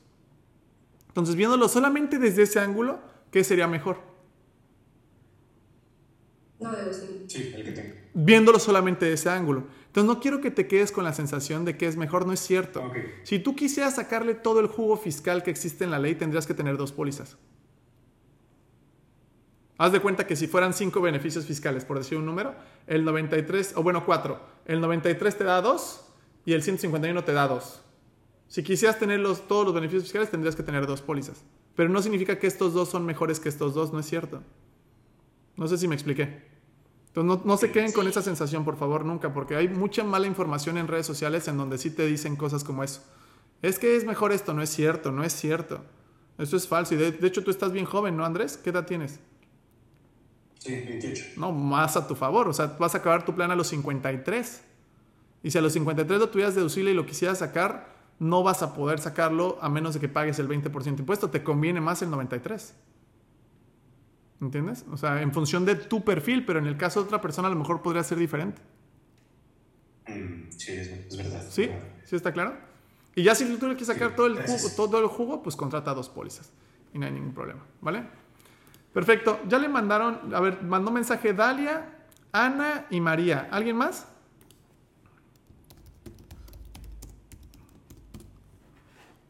Yo para el próximo año. Así le. Ok, muy bien. Lucila, a ver, Luc- Lucila, este, manda mensaje ahorita a Yolani, porfa. Entonces, Dalia, Ana y María. ¿Ok? Yo tengo una pregunta. Sí, Para- claro, Yolis. A una asesoría, ah, porque me interesa para mí y para mi hija mayor que está por cumplir 18 años. Me interesa que me asesoren en saber escoger un producto.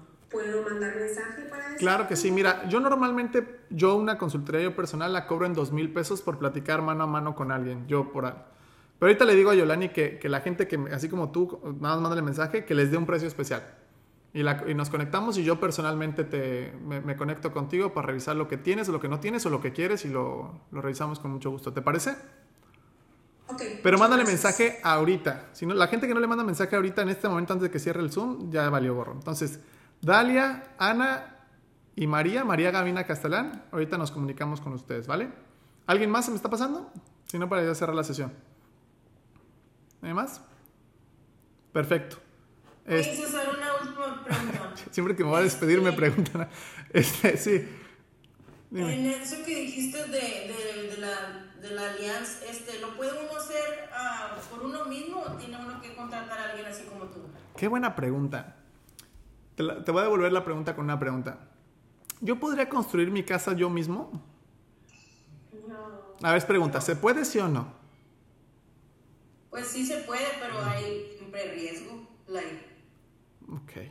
¿Yo podría, si me meto en un problema legal, defenderme a mí mismo? No. Sí se puede. sí se puede, pero también like, tienes que tener alguien que te respalde y que esté... Si yo voy, ¿me puedo ir a comprar mis medicamentos por mí mismo? Eh, Sí, Ok. ¿Alcanzas a ver el punto que quiero decirte? ya. Ujú. Porque normalmente si lo haces por ti mismo, existe una probabilidad importante que algo no esté bien. No sé si me explico. Algo del diseño no esté bien. Entonces, pero de hecho les enseñé hoy un camino para hacerlo por ti mismo. De hecho, alguien ha ido a, a- a- ¿cómo se llama? Esta tienda naranja que venden martillos, clavos y estas Home o cómo se llama? Home Depot. Ellos te- tuvieron una campaña de hazlo tú mismo. ¿Alguien lo intentó verdaderamente? ¿Alguien intentó ha- hacerlo tú mismo? ¿Algo? ¿No? Bueno, yo sí me compré el marketing y, y- y dije, voy a comprar una, una, una repisa por mí mismo. ¿Sabes cómo quedó eso? Súper chueco, mal, todo mal, todo, todo mal. Terminé marcándole a alguien. ¿Me entiendes? Para que lo viniera a hacer. ¿Y ese, ese alguien, sabes cuánto tiempo se tardó en ponerlo? Yo lo que te diría, en- no solamente en esto, Yasmín, en cualquier área de tu vida, escribe a alguien que sepa. Hacerlo tú mismo es una de las cosas más caras que, que puedes hacer. Es como si fueras al doctor y decirle, oye doctor, el doctor dice, te receto esto.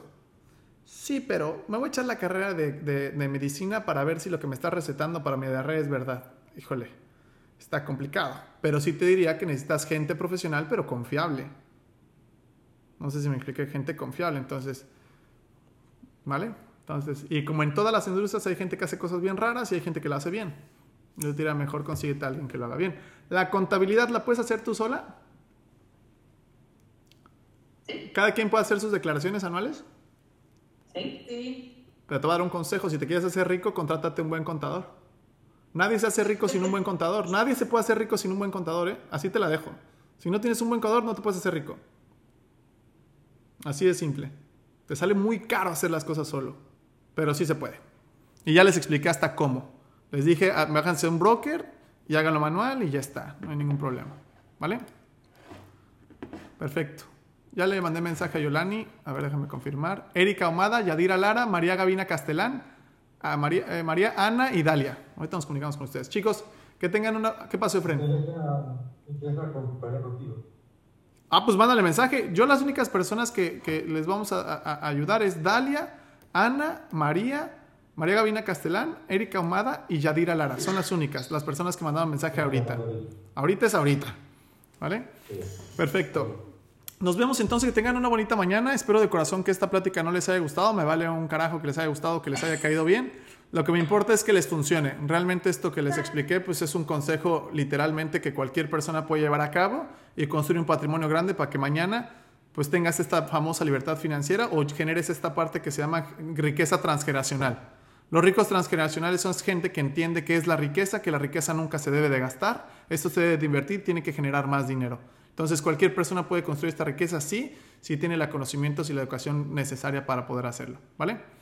¿Tienes César algún otro curso en mente No. este, para registrarnos? No, no, por supuesto que no. Este, eh, esto lo hago más como temas de contribución, realmente, este, porque si cobrara esto, lo cobraría muy caro. Pero, este, no, de repente los hago los fines de semana. Este, hago pláticas los fines de semana, pero no siempre.